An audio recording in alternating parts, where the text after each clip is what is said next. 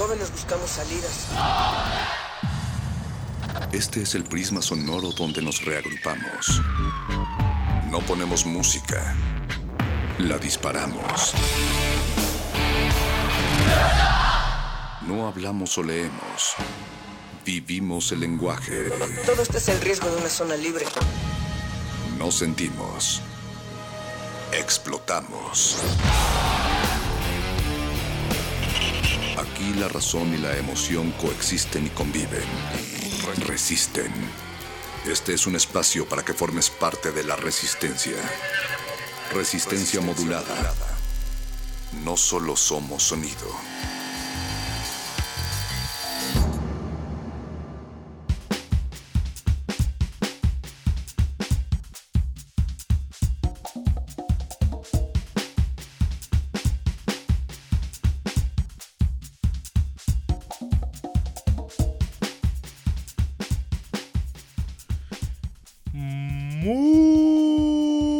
Buenas noches, bienvenidos una vez más a Resistencia Modulada.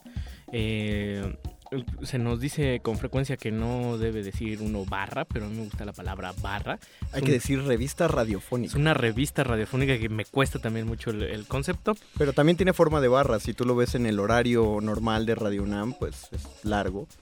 Es una barrita. Me gusta la idea de oasis, eh, pensar en resistencia modulada que es un oasis eh, en toda la frecuencia modulada. Se trata de jóvenes, se trata de la noche, eh, ¿qué más? Y temas que le atañen a toda la sociedad. Y yo estoy apenas agarrando vuelo. Mario Conde está Estamos- aquí a mi lado. Estamos hablando del vuelo al aire. Eso habla nuestro amigo Ricardo Pineda. El vuelo del aire del 96.1 de FM.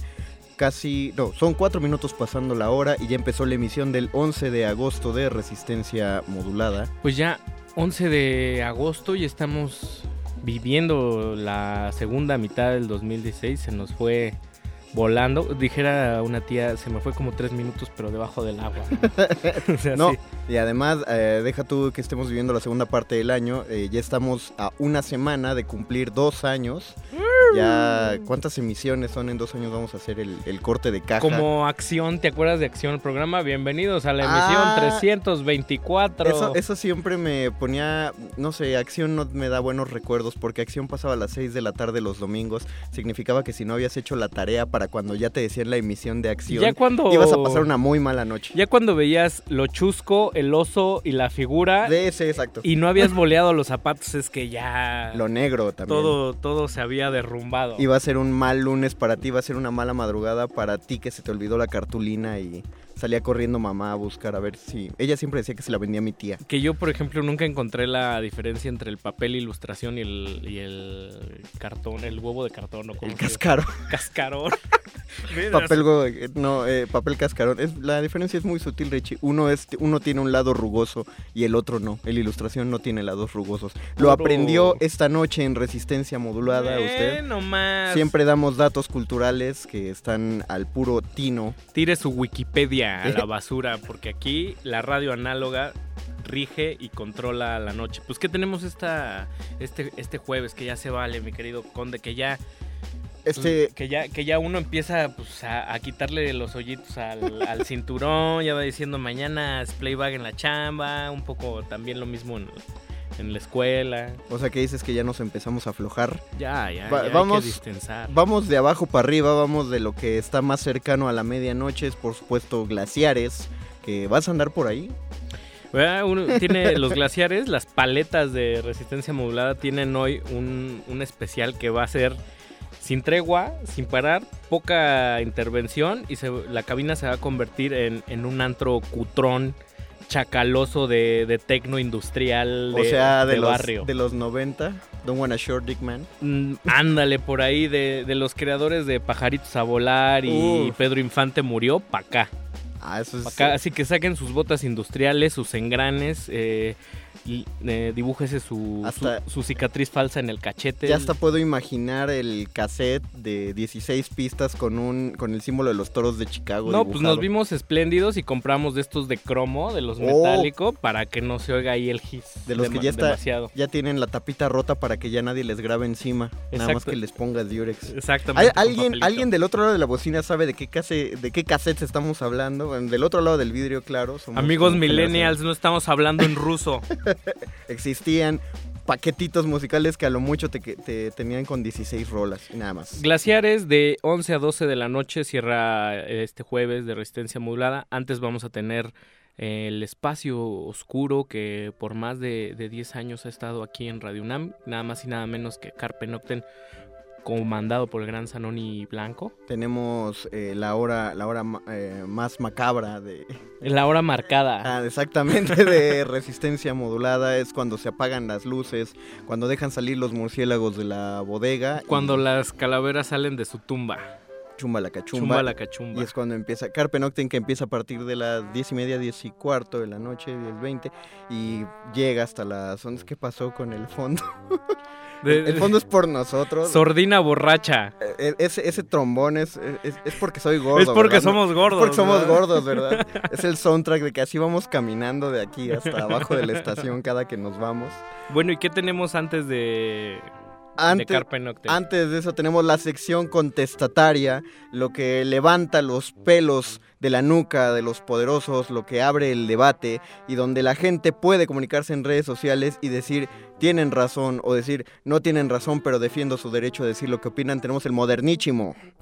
Nada más y nada las- menos el, el espacio crítico, analítico, con el puño bien arriba y la conciencia muy en alto. Eso a partir de las nueve y media de la noche. La conciencia muy arriba y el... Eso es de una canción. No, Sí, No, no, no. sale, es del Panteón Rococó, ya te caché. ah, mira nada más. Modernísimo pero a partir de las nueve y media de la mi, noche. mi subconsciente eh, me traiciona de forma muy amable el maestro Rigo Mortis, la maestra Berenjena. Ellos los pueden seguir en Twitter en arroba el modernísimo, porque cuando no están en vivo, están ahí compartiendo información todo el tiempo, contenidos, artículos de interés que van sobre diversidad sexual y este día van a abordar el, pues, el tema semanal que nos atañe un poco a nosotros, nuestro querido conde. El tema semanal que hemos estado hablando acerca de la narcocultura, pero el modernísimo, como siempre, en este enfoque de contexto histórico y político, van a revisar las raíces, lo que, ah, lo que originó que en este país se genere esta, esta cultura alrededor de, pues, de lo que algunos denominan un crimen tajante y completo, de lo que otros denominan un simple eh, síntoma de, de leyes que no se sabe que si deberían existir, que no están reguladas tal cual y sobre todo por estar en una zona tan caliente como es México, toda esta zona. Que a mí me genera pues, cierta reticencia el, el- el término de narcocultura porque se presta a muchas ambigüedades, se presta a,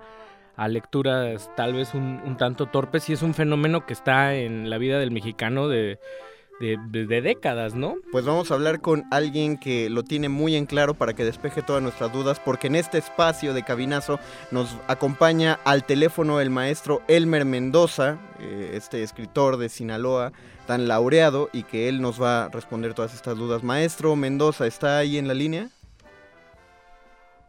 Bueno, bueno, Elmer.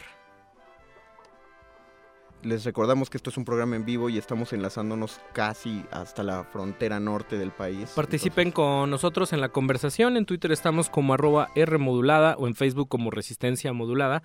O si quieren echarnos una hotline en el 75 86 78 15 o al 67 21 40, 40 60. 60. Son nuevos los teléfonos de cabina. Fl- Flamantes. Estamos reiniciando la llamada con el maestro Elmer Mendoza. Pues son los problemas de la de hacer la radio en, en vivo. Toda la tecnología falla alguna vez y es parte también de, de su encanto. Creo que perdimos un tanto el, el contacto. Pero ya lo tenemos Ya lo en tenemos la de- línea. de vuelta. maestro Elmer Mendoza, ¿estás por ahí?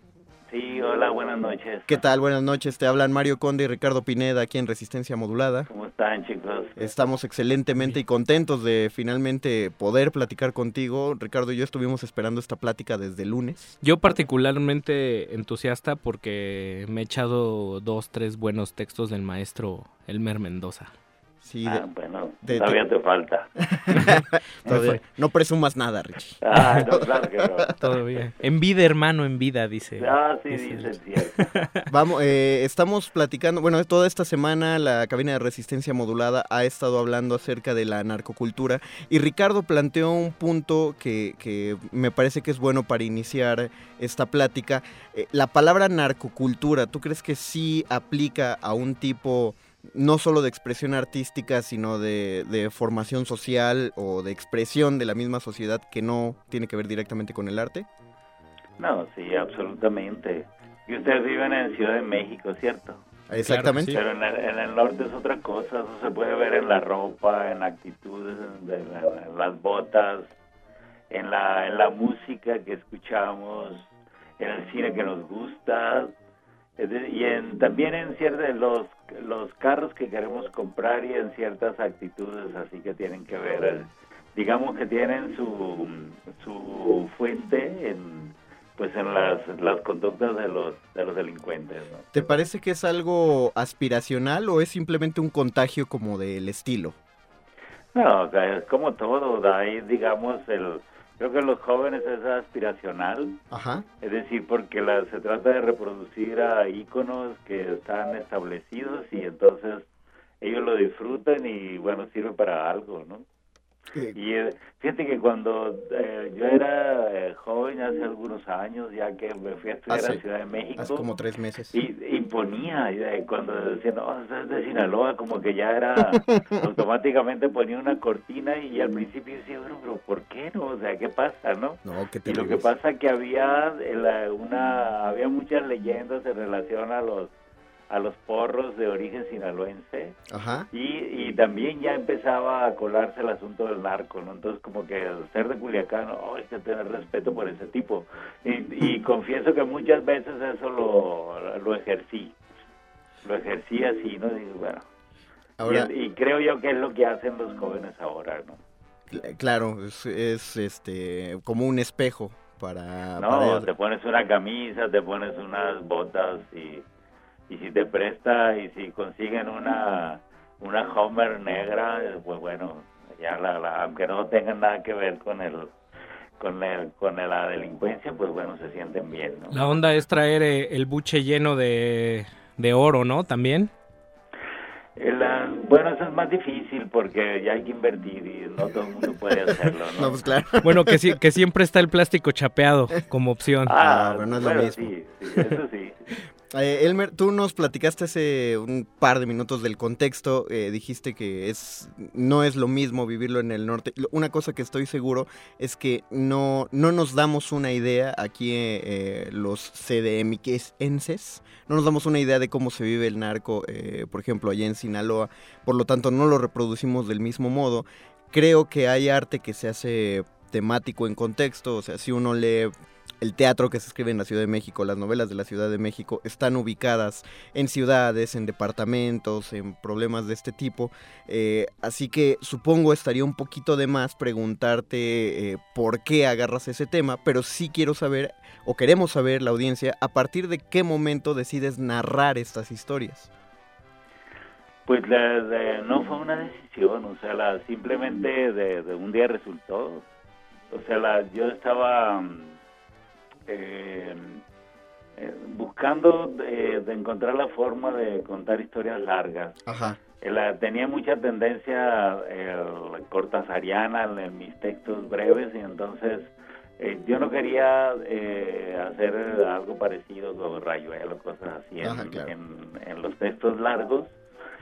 Y entonces fue como buscar y, y de pronto el- fue como, no sé, como algo mágico que me que descubrí al- algunos eh, factores que tienen que ver con la calle, sobre todo el lenguaje, las historias, Ujú.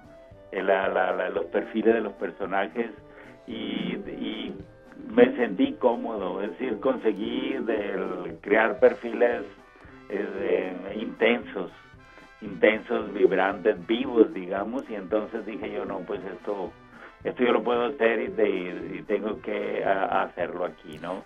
Y después cuando yo me di cuenta que estaba tratando un tema al principio, pues eso no apareció, pues la, yo pensé que estaba escribiendo otra cosa, pero la, cuando me, enteré de que lo que yo estaba escribiendo del, del narco, aún menos como telón de fondo, pues bueno, dije, eso no tiene remedio. Eh, eh, exactamente, porque eh, es lo que te iba a decir, con toda esta fuerza de carácter de la que tú hablas, es, es un punto muy peliagudo tratar el narcotráfico porque fácilmente a alguien con menos experiencia le podría caer en el efectismo, ¿no? la cantidad de violencia eh, y pues todas estas cosas. No, pues creo que me sale natural, que me sale natural y, fíjate que un día en, en, en, Colombia, en una universidad, un académico me dijo que yo era el único escritor que realmente pertenecía al contexto de lo que tú estás diciendo. Claro. Que los escritores colombianos pues eran de clase media, vivían, habían vivido toda su vida ahí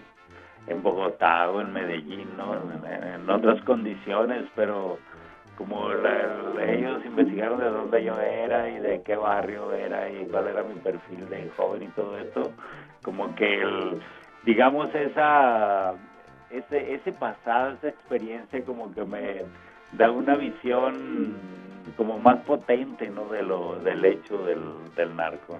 Oye, Elmer, yo, yo te quiero preguntar, digo, de un tiempo para acá, de todo este contexto de, la narcocultura se ha convertido en, o sea, con, con mayor fuerza en, en, películas, en referencia, y hay una especie de, de interés diagonal, eh, morbo y fascinación de los extranjeros hacia, hacia la narcocultura. ¿Tú crees que como como creador, más allá de estos personajes vibrantes y, la lírica, bueno, digamos, la, el, estilo fluido que, que, tú tienes eh, como autor, ¿sientes que debe haber un, unas pinzas o, un, cuidado, una responsabilidad para que estas historias no se, no se confundan con un ensalzamiento de, de, esa, de esa cultura, estar alimentando más ese morbo? Ajá. Bueno, de la eso, es bien complicado porque la sí es un debate completo. Lo, conveniente es siempre partir de, de un concepto, de una estética y digamos y trabajar dentro de, esos límites. Eh, pero de eso requiere muchísimo trabajo, muchas horas de trabajo y hay muchos escritores que tienen prisa y que bueno, como tienen prisa pues lo, lo trabajan de cierta manera, ¿no? El, el, yo pienso que la, el interés en el extranjero tiene tiene que ver como un poco cómo es posible que eh, hayamos prohijado un, un delito tan por tan largo tiempo y, que bueno que no haya pasado nada. Y, y en, mi caso particular yo creo que sí hay el, primero hay un interés que tiene que ver con el poder, no sé si con el morbo pero sí con el con el tema. Pero como yo tengo un estilo muy particular de contar las cosas, al final se, el, interés, el no, resulta que no es para todos y se convierte pues ya en otra cosa, ¿no? Que tiene que ver con, pues con un interés real dentro de lo que es el, el, el, estado de la literatura mexicana, sobre todo cuando yo reconozco que mis maestros es, por ejemplo, Fernando del Paso, ¿no? No hay nada más. Este, sí, entonces este, este tipo, aunque esté tratando este tema, pues bueno, tiene eh, un ejercicio de estilo que no tiene que ver con lo que es la literatura tradicional de, delitos, ¿no? Policíaca, etcétera. Claro. Eh, ese es la, el, debate central que se ha generado a lo largo de esta semana y queremos saber tu opinión puntual porque siento que la pregunta es muy chilanga, o sea, es muy punto de vista chilango porque tú lo que dices es que tú escribes tu contexto, ¿no? Pero eh, lo que desata el debate aquí en la ciudad es pensar si, es, si el hacer esta clase de literatura o, o esta clase de música ensalza el crimen o lo denuncia o nada más lo, lo demuestra. ¿Tú, ¿Tú qué opinas? Eh, pienso que se da en todos los niveles. Eh, es decir, a veces es inevitable el cómo tratar, mm, crear un personaje, darle un tratamiento y que no se sienta, eh, o digamos, cierta simpatía o cierto rechazo. Pueden ocurrir las dos cosas, ¿no? Yo, al menos, yo he conversado recientemente con uno de mis críticos, que es un coreano, y me dice, usted admira a los narcos. Y le digo, pues algunos, ¿no? pero, pero, es un crítico. Ajá. Entonces, bueno, de la, y es un crítico además que vive tan lejos, pues bueno, de la, eh, vamos, la, él notó algo ahí, ¿no? Que, que en efecto yo cuando trabajo Samantha Valdés no solamente me ocupo de su belleza, sino de su astucia, de su inteligencia, es decir, de, de, a todo un cóctel que tiene que ver con su capacidad para dirigir a un grupo de varones que son tremendos, ¿no? Y la eh, creo que se da eso. Y el, si hablan el, solo temáticamente, al final será inevitable que, el, que digamos, que las expresiones eh, pueden quedar en, a veces un poco flotando, pero generalmente yo creo que hay bastante admiración en el caso mío, el que yo he vivido toda mi vida aquí, de bueno, menos algunos años cuando fui a la, a la UNAM, El, yo sí siento admiración por muchos de ellos y la y, es como inevitable, es como parte de la, digamos, de pertenecer a una a una cultura, a, un grupo que habita una ciudad, ¿no? Y que tiene ciertas características, ¿no? Y creo que también hay un asunto de como de, vocación, porque por ejemplo, yo soy fan de Chucho el Roto, por ah, decir claro, algo, por supuesto. El Robin Hood del automóvil gris, o sea, admiro mucho la, la astucia, ¿no? Pero, por ejemplo, no lo que es Goyo Cárdenas, pues eso se me hace muy... muy sanguinario, ¿no? Sí, muy sanguinario, muy... ¿Me entiendes? O sea, claro. entonces, porque la, la, la yo conozco muchas historias que, bueno, nunca las llevaré a, la, a, la, a mis textos, pero que la de chicos que muy épicos, ¿no? sobre todo en su relación con el con la, el transporte, su relación con los con los gringos y porque también entre nosotros hay un sentimiento muy fuerte de de que nosotros convivimos todos los días con el país más poderoso del mundo. Sí, y es muy diferente a leerlo, a, ver la frontera y a ver que, que están ahí y que, tú no puedes pasar porque no, simplemente no dejas o que o si que quieres pasar y hacer muchas preguntas que ni al caso, o sea, todas esas cosas hay como un enfrentamiento. Entonces de pronto tú te enteras que hay un tipo que hizo un túnel y que pasó 80 toneladas de coca, dices tú, bueno, esos malditos se lo merecen, algo así. a, mí, a mí me pasa mucho, Elmer, que cuando te leo, yo digo, yo he tenido la, la fortuna de, de, pasar más de 15 días en, en el norte, en Culiacán o, en Tijuana, y me, y me gusta mucho tu, tu prosa y, cuando leo a, otros autores de, del norte, pues se siente ese, pues, digamos, ese, ese tono genuino y real, algo que no me pasa con muchos autores de, de acá de la, de la Ciudad de México. Me, digo, de bote pronto me pasa mucho con, con uno que yo atesoro mucho, que es Luis Humberto Crosswhite, que, que, que, también eh, siento la, la frontera a, a, flor de piel. ¿Tú reconoces a, otros eh, congéneres tuyos? Eh, el, estilo? ¿Te, consideras parte de, una generación, un movimiento, o, vas por la libre tú, tú solo? No, yo soy parte de una comunidad. La, que no es algo que yo haya buscado, pero yo creo que la que justamente trabajar el contexto es lo que te da, me da pertenencia, pues. Y es, también es más profundo, es como una pertenencia cultural también sobre todo lo que tiene que ver con aspectos que ya señalé, que es del lenguaje, las historias, todas esas cosas acá, ¿no? De que todos somos amigos y la y siempre sentimos que tenemos mucho que contar, ¿no? El, el tema del movimiento eso es muy complejo porque al principio nosotros pues, somos escritores y, y hubo coincidencias muy serias y siempre hay alguien que pone nombres y alguien que dijo que éramos un movimiento estético que se llamó Los Narradores del Norte, pero pero también hubo otros que dijeron, bueno, en, relación conmigo, que yo era un narcoescritor, ¿no? Narcoescritor. Y, y bueno, yo no me puedo, no soy tan delicado como para andar este, soltando el llanto y esas cosas. A mí califíquenme como les dé su gana, ¿no? Yo voy a hacer mi obra y, y la y parto de lo que me rodea y, y si lo que me rodea es un asunto bastante doloroso para este país, pues ni hablar, ¿no? Ya quedará como, como un registro de lo que era mi tiempo. Claro, porque tú lo que estás pensando es, es en la escritura. Lo que te llama la atención es los personajes, ¿no? Sí, pero además es que hay una cosa de la que me llama mucho la atención de la de digamos yo intenté escribir otras cosas y que siempre que hago textos breves breves trabajo de otra manera y trabajo otros temas ¿Y qué tal sale?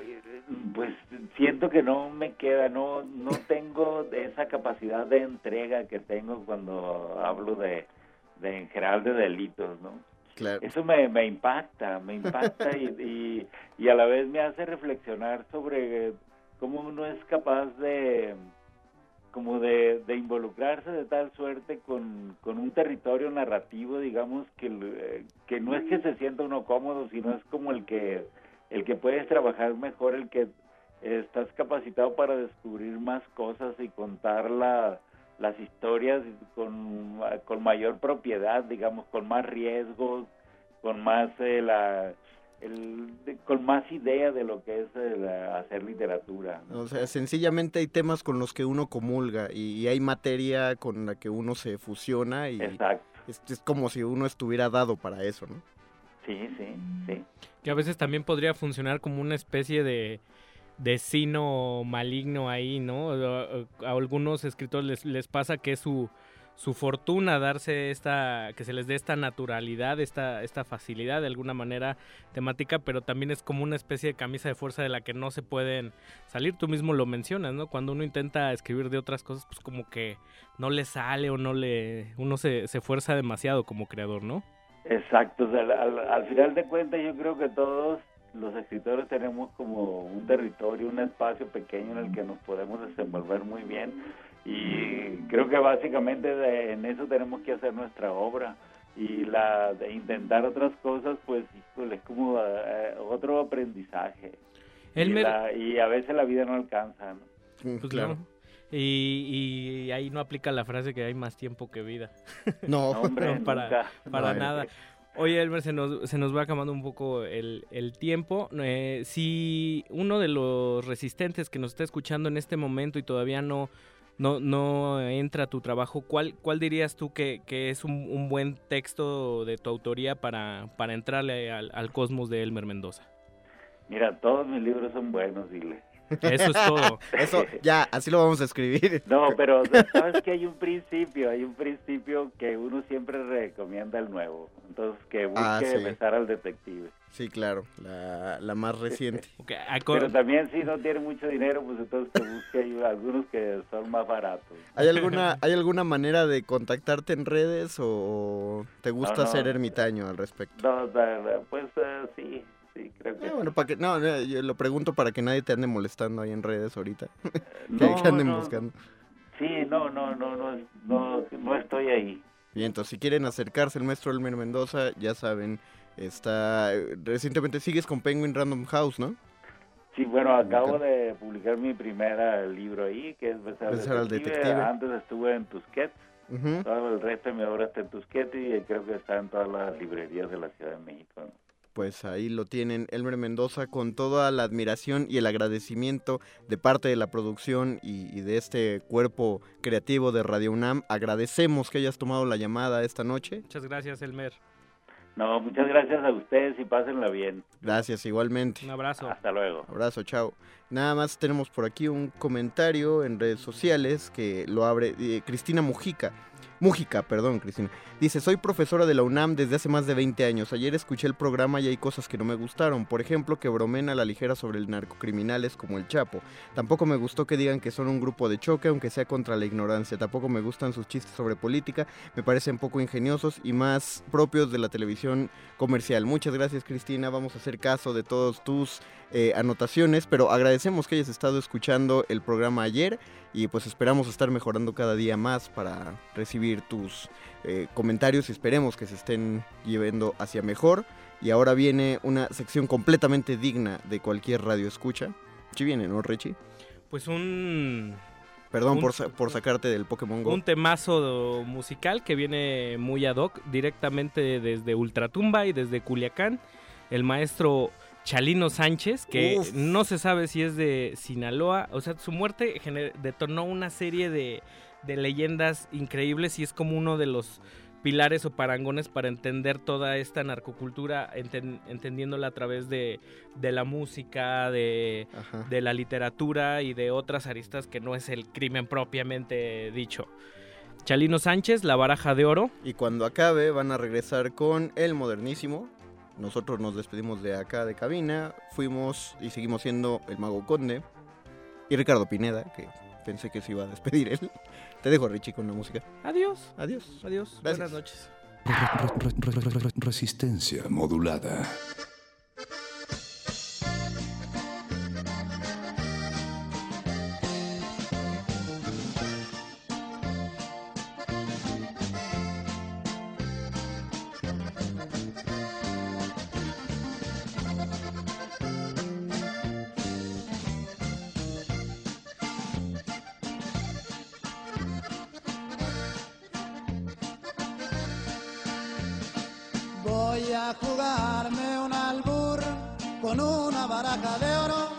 Si lo gano ya estuvo y si lo pierdo ni modo porque yo soy de los hombres que cuando pierdo no lloro.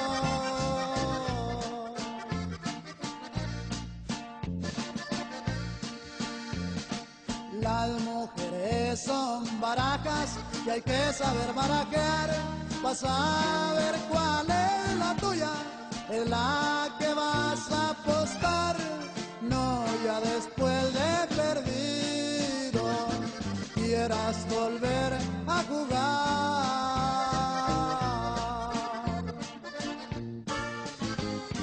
Y si juegas sin malicia, porque no les tienes miedo, esperando a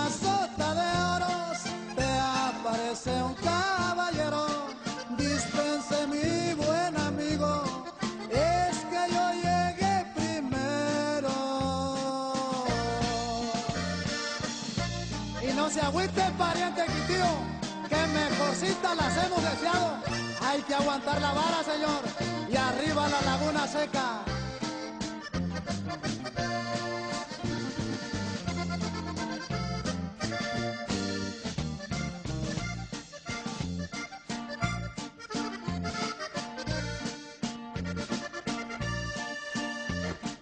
El que no lo quiera creer, que le entre a los panteras, pierde hasta la portamoneda, a veces llega a su casa con la camisa de fuera.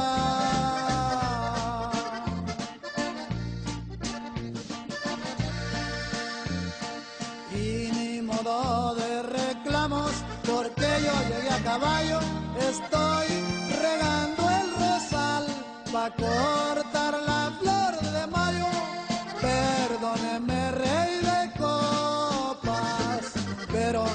soy de a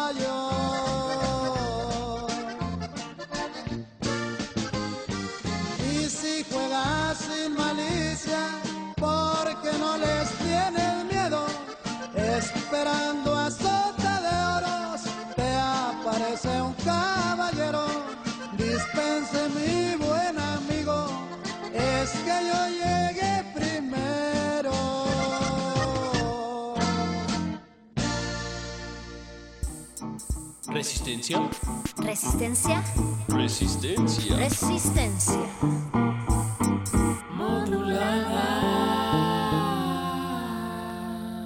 Eh, El. Modernísimo.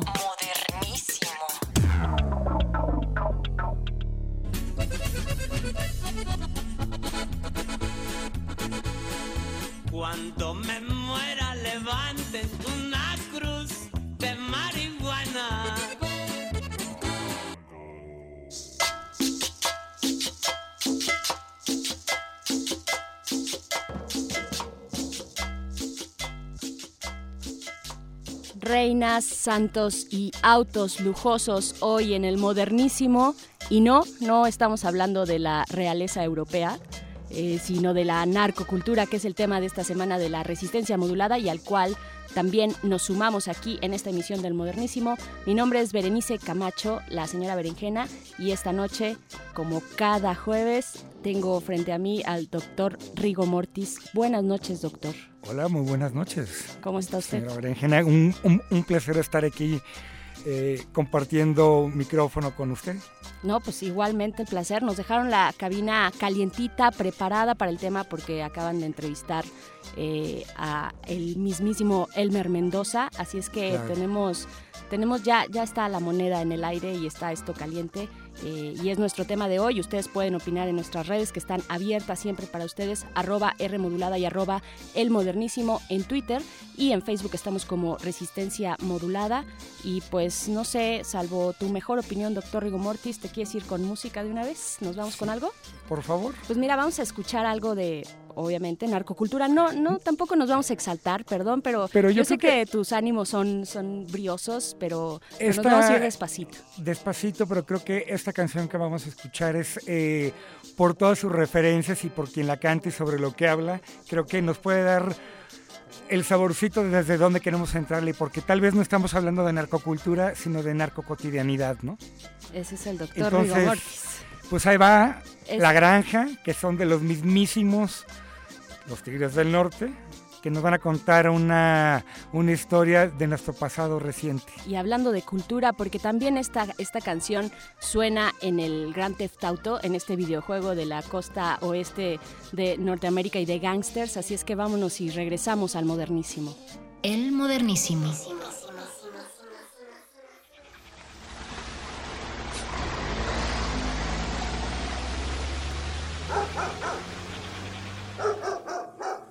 Si la perra está amarrada, aunque ladre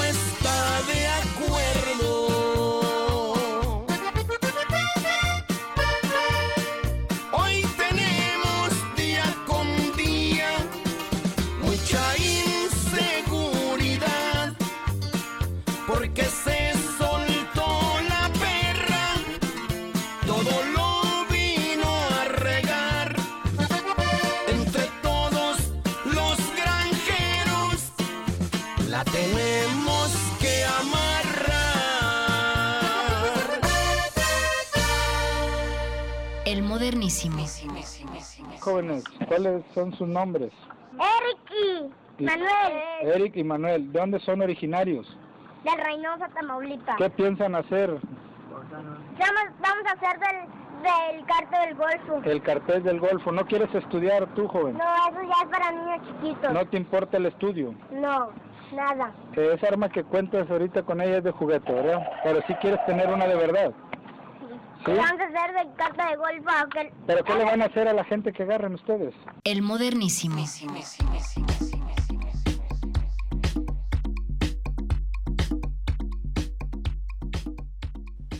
Y ya regresamos aquí al modernísimo, hoy hablando de narcocultura, que pues es algo cercano, cercano, muy cercano y cada vez más, sobre todo en distintas regiones del país, ya no solamente en ese eh, mítico triángulo dorado, eh, es Sinaloa, Chihuahua, Durango, Durango, ¿no? exacto. Es el, es el triángulo dorado. Y pues aquí, a propósito de que hace un rato eh, en la sección anterior tuvimos una llamada con el maestro Elmer Mendoza, nos dice en Twitter Diablo Saiyajin, dice, ¿quién soy yo para contradecir al maestro Elmer Mendoza? Pero Besar al Detective es la cuarta entrega del zurdo Mendieta.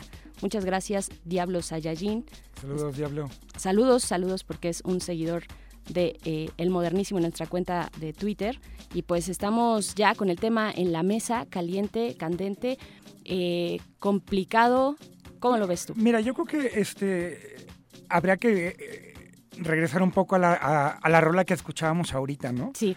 Y es bien interesante escuchar una canción en el 2002 en plena en plena violencia cal- este, del, del sexenio calderonista, Calderonista. este escuchar esa canción ahora, ¿no? O sea, yo creo que eso y muchas cosas cuando hablamos de, de, de- eh, narcocultura, muchas cosas que ya se han producido, inclusive novelas, etcétera, ahí está, o sea, ya tenemos este catalogado, digamos, la narcoarquitectura, ¿no? Que tiene que ver muchísimo con las criptas y con las casas, etcétera. Sí. Está la narconovela, que ahí está el, el- el maestro Mendoza, ¿no? Que para mí, por, este, este, particularmente la que me encanta es la del amante de, de Janet Joplin. Claro, ¿no? O por es- supuesto. Sí, yo creo que todos pensamos que es la mejor. No sé, ustedes allá afuera díganos Balas de cuál es su plata, favorita. dice por allá, ¿no? Balas de plata, pero no, yo yo no, creo que no hay discusión ahí, gran discusión. Y tienes mucha razón, en esta canción de Los Tigres del Norte, La Granja, es de esas pocas canciones eh, tradicionales, ¿no? De, de ritmos tradicionales que no hacen una oda necesariamente al narcotráfico, es más bien una crítica y eso es bien interesante. Bien interesante, Y viniendo de los Tigres del Norte, que los escucha todo el mundo. Y con una referencia clara y un guiño claro a la granja de Orson Welles. también, también, Sí, o claro. sea, los cerditos, ¿no? Los cerditos, claro, ahí están Napoleón. los cerditos, ¿no? Pero él, él va más allá y cuenta, este, cuentan la historia no de los cerditos, sino de los pollitos, que es la parte, es un guiño súper bonito del video, aparte que está en 3D, ¿eh? Sí, está muy bonito, está muy bonito y es una crítica y bien interesante porque juega con todos estos eh, sectores involucrados en este gran problema que es el narcotráfico. Claro, pero esa es, esa es la parte como, digamos, narrativa, ¿no? Que se queda en lo que, lo que estaba viendo ahí. Pero también hay que voltear a ver estas otras formas claro. de cómo, de, de otras expresiones que van más allá de la violencia tal vez, o sea, o, o que abordan otras formas de violencia. Y ahí, eh, más ahora, ¿no? 2016, donde, do- donde tenemos este, una cantidad impresionante de personas desaparecidas, eh, los homicidios, creo que este, hay cifras que hablan de que este ha sido el año más, más violento en, por lo menos cinco años, en, un, en un lustro. Eso, eso no es cualquier cosa cuando, cuando se te compara con, con los picos calderonistas desde cuando se hizo esta canción, ¿no? Claro, sí, que, que creemos un poco o se tiene un poco esta ilusión de que esto ya terminó, de que, bueno, por supuesto no estamos en el momento más álgido de esa guerra contra el narco 2008, 2010, 2012. Pero es la parte mediatizada, lo, Claro, lo, lo claro, otro continúa. ¿no? O sea, Sí. porque creo que, y ahí es donde está la cultura, ¿no? Porque la cultura no es, es, es la cotidianidad, ¿no? O sea, cómo, cómo, cómo se viven este, estas distintas violencias, o sea, todavía nos falta muchísimo por ver, ¿no? O sea, muchísimo por, por saber, o sea, digo, nos acabamos de encontrar con, con lo que pasó en este, con lo que se empieza a saber de lo que pasó en, en Allende y en el norte de, de, de Coahuila, ¿no? Por ejemplo, de, más de 300 personas desaparecidas en el lapso de una semana, ¿no? Claro, empiezan a salir, eh, ya tenemos un rato de que empiezan a salir estas narcofosas cada vez Claro. más, ¿no? Ahora, pero mira, sin irnos por ahí, O sea, y, y- y bueno, ya tenemos la, la narconovela, la narcoarquitectura, la, la narcomoda también, ¿no? Que ha, que ha evolucionado de la camisa, de la emulación de la camisa Versace este, de seda a, por ejemplo, las playeras, ¿se acuerdan que de repente hubo Totalmente. eh, esta, a las camisas estas tipo este, de una Tipo marca polo. polo, Sí. exactamente.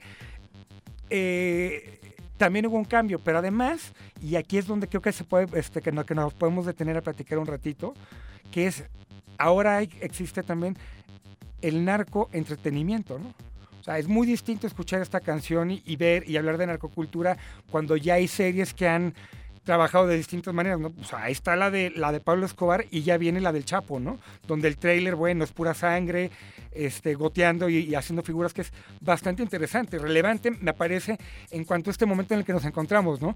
Eh, la narcocultura continúa porque persisten todas las condiciones que, este, que tiene, que son impunidad, desigualdad Corrupción, económica, pobreza. este, pobreza, hipercapitalismo, Claro. porque la, o sea, no, no nos engañemos, ¿no? O sea, el- hablar de narcocultura es hablar de, de, de un patrón de consumo y de, y de interacción social eh, a partir de una, de una posición concreta con respecto al, al- al modo de producción, ¿no? Claro, y mira, ahorita que, que, que mencionabas al principio de este comentario que, que- que nos das, eh, yo pensaba también eh, un poquito antes de esto de la, de la, de la producción cultural, ¿no? De, de la arquitectura, de, de todos estos signos eh, culturales de- del narcotráfico.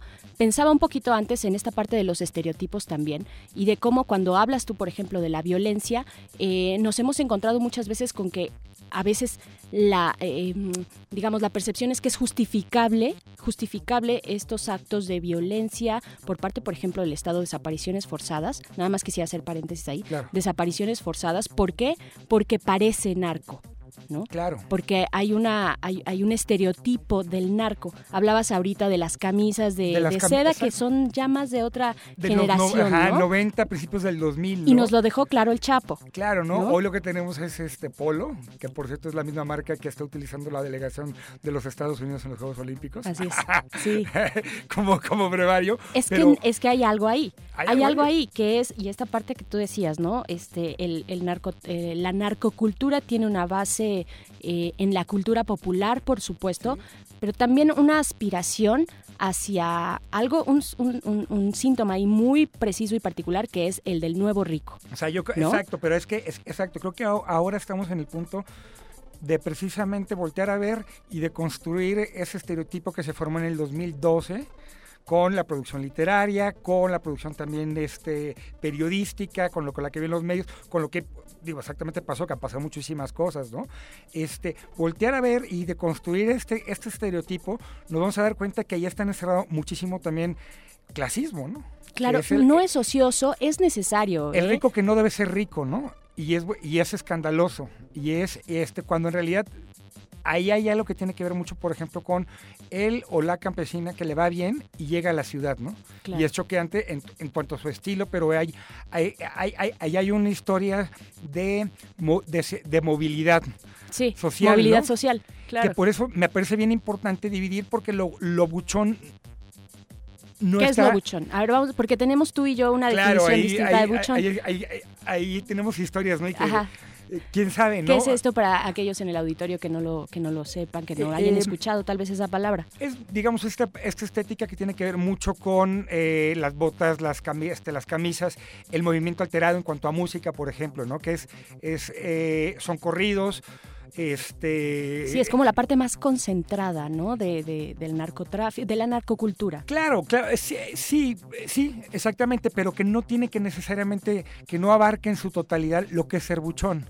Y eso es lo importante, ¿no? Que yo, que, yo, que yo creo que ahora, 2016, des- después de cómo nos los plantearon, o sea, es importante no nada más re- registrar que hay un cambio en cómo se visten o qué marcas se utilizan o, o qué actitud toman, ¿no? Sino que hay también eh, la importancia de preservar lo que es, o sea, lo que es una, una expresión genuinamente popular, que es lo buchón, que es digo, dicen que tiene que haber buchón porque tú, tú, ¿tú por qué decías? Yo decía, en, en, en- es un término que se utiliza eh, en, Sinaloa, ¿no? Particularmente yo lo conozco de Sinaloa, Sinaloa. para allá para Ajá, arriba. y para allá para arriba. Eh, y son estas personas que traen como ostentando este bienestar, ¿no? Esta riqueza que tienen, se visten con estas camisas abiertas, ¿no? Eh, hombres, hombres con cadenas de oro. eh, y esto venía un poco de buchón, de buche, ¿no? Viene, viene de ahí, de cuello inflado, así como, ¿sabes? Sacando el pecho, muy orgullosos de, pues de, de- de lo que han logrado, de esa movilidad social de la que hablas. Y también está la buchona.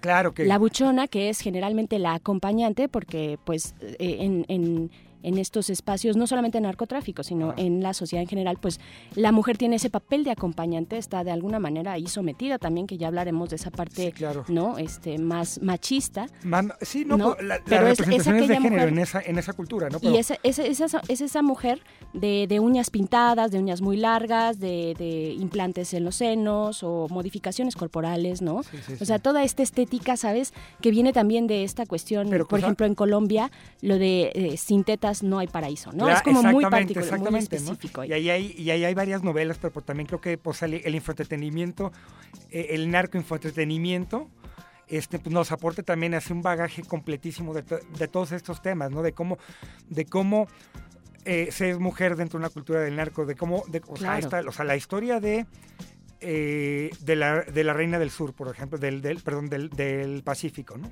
Ajá. y luego ver lo que hay en esta representación del, de la Reina del Sur, ¿no? Con Kate del Castillo, ¿no? Y luego le- ver la entrevista que le concede Sa- esta, eh, Sandra Ávila a The Guardian, La reina del Pacífico. a la que, la que supuestamente Sí. es nombrada como, como, este, como, como tal, es interesantísimo, ¿no? Ella, ella habla de cómo fue subiendo paso por paso, como está contado, etcétera. Pero hay una parte muy interesante. Aún siendo jefe, ella decía que no consumía ningún tipo de... De nervante. de nervantes. sí. Y dice, ¿por qué? Inclusive siendo jefa para que no me confundieran con, con ser prostituta. Y es, y es muy revelador de, de, de este, est- estos roles de género que van más allá de lo que es estrictamente narco y que se acercan más pues, a lo que es la cultura popular, ¿no? Porque la cultura popular es machista y entonces va y viene esta interacción, ¿no? Pero Claro, es, porque aún siendo la jefa, aún siendo la jefa, está ligada a una serie de códigos culturales, identitarios, Claro, claro, que ¿no? vienen de una tradición, tradición mexicana, ¿no? De que la mujer tiene que comportarse, tiene que ser bonita y, y- y accesible y a la mano, ¿no? y, de- y del hombre masculinizado, ¿no? También a mí, a mí ahí, o sea, creo que hablar de, de este estereotipo del narco buchón, que, que, bueno, tú dices que era por el buche, a mí lo que me Me dijeron... lo dijo un sinaloense. Ah, Bueno, a, a mí, a mí lo que me dijeron, y me, y me lo dijo una socióloga, pero a es manera, de, decimos- a manera de anécdota, ¿eh? Ahí, ahí es cuando decimos, ¿Quién no es lo mismo la antropología, ¿no? Exacto. El indio que la La antropología. antropología no es lo Canción mismo. muy buena, colombiana, Totalmente. Una cosa es el narco y otra cosa es la criminalística, ¿no? Claro, claro, claro. Una cosa es cómo se vive y otra cosa es cómo se piensa. Claro, ¿no? Pero este... eh, Que por cierto hay muy pocos estudios que se aventuren todavía a, a retomar de manera más seria este, este tema. Pero bueno, ajá. Sí, claro, pero mira, en esta parte como, o sea, revisamos un poco esta historia del, del, del narco poderoso, el jefe de jefes, que no es otra cosa más que un personaje con, con una hipermasculinidad que al no encontrar la posibilidad de proveer para su familia, se va, este, es- an- antepone la parte familiar sobre la parte institucional y democrática, etcétera. Claro. Pero es, es si, si revisamos este como arquetipo del narco, es el gran proveedor de la familia, ¿no? Con, este, primero la El familia. gran macho, ¿no? Sí. Mira, hablando de producciones este, con estos temas, yo todavía creo, y, que- y con todo respeto al, al maestro Mendoza, Ajá. creo que todavía no está escrita la, la novela definitiva en ese tema, ¿no? O sea, yo me, yo me atrevería a decir que, o sea, yo to- a, mí, a, mí, a mí todavía me falta, aunque hay muchas cosas escritas muy buenas, ¿no? Sí, muy- muchas cosas y desde muchas aristas, ¿no? Teni- tuvimos aquí en el modernísimo, por ejemplo, a Emiliano Monge con su novela, ¿no? Que hablaba precisamente de una parte muy violenta del narco cruzada con personas migrantes, ¿no? Este, Claro, ¿no? Y lo, que- lo y- tuvimos por y, acá. Y ya es algo bien interesante, ¿no? La verosimilitud, ¿no? Hay cosas tan cruentas que, que- que- que es muy difícil contarlas de otra manera, ¿no? Pero Claro. Creo que volviendo a esta cuestión de los buchones, decía mi ejemplo de los este, que, que, de- que- que me dijo una socióloga, decía que eh, vienen, que fue un apodo que le, que le pusieron los, los culiacanenses, a, a lo- los culichis, culichis. los culichis a, eh, a esas personas que llegaban, este, que, que eran, que eran obviamente de, de zonas de la sierra, Sí. y que al llegar a los antros llegaban y pedían una botella de buchanas Ajá. en lugar de bucanas. Ajá. Y para ellos les resultaba cómico y ofensivo y decían, pues son buchones, ¿no? O sea, pero ¿qué- digo, quién sabe, ¿no? El huevo y la gallina y quién Sí, sabe qué le puso. o sea, díganos allá afuera también ustedes qué opinan. ¿Es- ¿Han escuchado esa palabra? Díganos cuál de las dos versiones o si tienen otra, eh, cuál, de, cuál de estas es acertada. Pero habrá que dividir esa parte. Yo, yo soy de la idea que, que estamos en 2016 a punto de que nos, este, para, para poder dividir lo que es buchón, que, que, me parece una, una herencia cultural muy rica, de, o sea, de muchas, de, de tierras muy ricas culturalmente, y desvincularla de este estigma que también tiene que ver, pero que no lo, no lo define como tal, ¿no? Que es la parte narco, ¿no? Claro. Y por ahí los que es la parte narco, que es la parte violenta, que es la que es la que nos hace más ruido, me parece, doctor Claro. Mortis. Y nos vamos a ir con canción y quiero que tú nos hables sobre esta canción porque es una propuesta tuya de los de Aquino. Dinos de, de qué los se de trata. Aquino. Esta canción creo que pongamos la atención por varias razones, porque es un cumbión son son son. Primero que nada, Primero hay que bailarlo. Segunda, porque eh, con lo que estábamos platicando de hipermasculinidades, este eh, podemos ver cómo esto está mezclado en esta canción, pero también una cosa muy importante, ¿no? El arquetipo del dealer sí. dentro de la fiesta, ¿no? Que esa es otra parte también esencial de la, de la narcocultura, ¿no? O sea, que está con la música electrónica, con el rock, distintas drogas para distintos... Y ahí también está Para incrustada, ¿no? O sea, digo, sí. queramos o no, ahí está registrado, ¿no? Y, este Y hay que hablar de ello. Claro. Como figura... Y eh, los de aquí, ¿no? Mis compadres, o sea, esta gran familia, adorados desde, desde Puebla. Este, ¿Son poblanos? sí, ¿No son chilangos? son poblanos, pero pues obviamente es- en el DF consumimos, además de, mu- de- de muchos otros tipos de cumbia, pues la cumbia poblana, ¿no? Mira. No, como no, como no. Y bueno, esta canción precisamente habla de el arquetipo del dealer dentro de la fiesta de los sonideros, ¿no? Y se llama la cumbia de la cumbia de Charlie. Vámonos. El modernísimo. Onda, mi Charlie? Ando nervioso, asparitos, paritos. ¿Cuántos se te acomodan?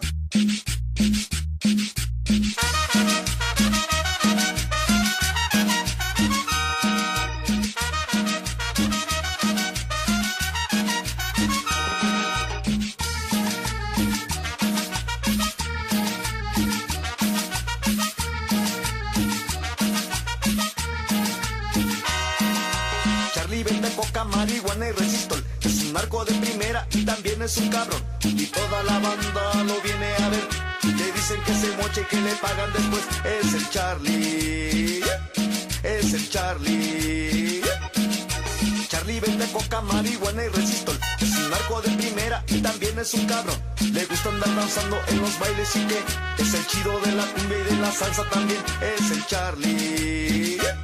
Es el. Charlie, Charlie. La narcocumbia.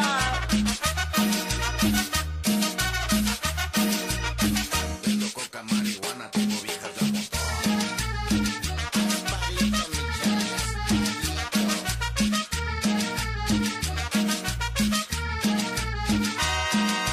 Charlie vende coca, marihuana y resistol. Es un narco de primera y también es un cabrón. Y toda la banda lo viene a ver. Le dicen que se moche y que le pagan después. Es el Charlie. Es el Charlie. Charlie vende coca, marihuana y resistol. Es un narco de primera y también es un cabrón. Le gusta andar danzando en los bailes y que es el chido de la cumbia y de la salsa también. Es el Charlie. Es el. Charlie,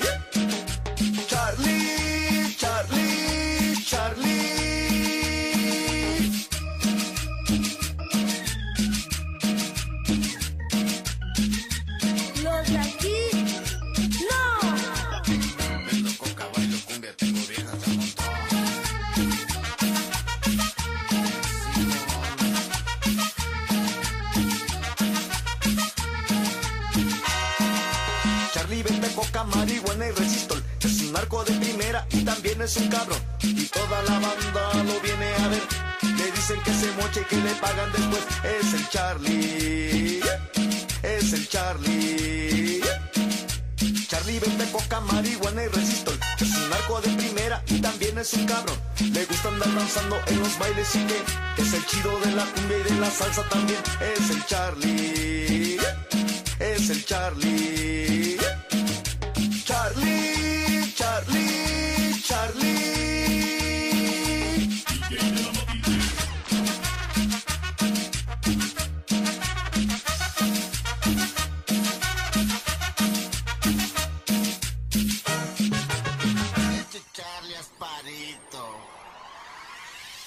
El modernísimo. Desayuno caviar con frijoles de la olla, galletas de animalitos, me tomo mi coñac, me lo bajo con una lulú de tamarindo. Oiga, y a propósito de tormentos, ¿el clásico tehuacanazo también se lo aplicaron? Pero no me hicieron daño porque yo me había dado unos pericazos antes, entonces las narices las traía repletas de coca y el tehuacán nunca llegó al cerebro. La bronca fue al siguiente día que estornudaba y salieron unos gises de este tamaño. Muy bien, señor Caro Quintero. Ahora vayamos a su futuro inmediato. En el preciso momento en que se encuentre usted frente al juez, ¿qué le piensa decir? Pues lo pienso apantallar al güey, ¿no? Ya que mis abogados me han aconsejado que si me hago pasar como una persona demente, mi sentencia se puede reducir en base a que si el güey que atentó contra el Papa anda diciendo que él es Jesucristo, pues yo soy Emiliano Zapata. El, el modernísimo.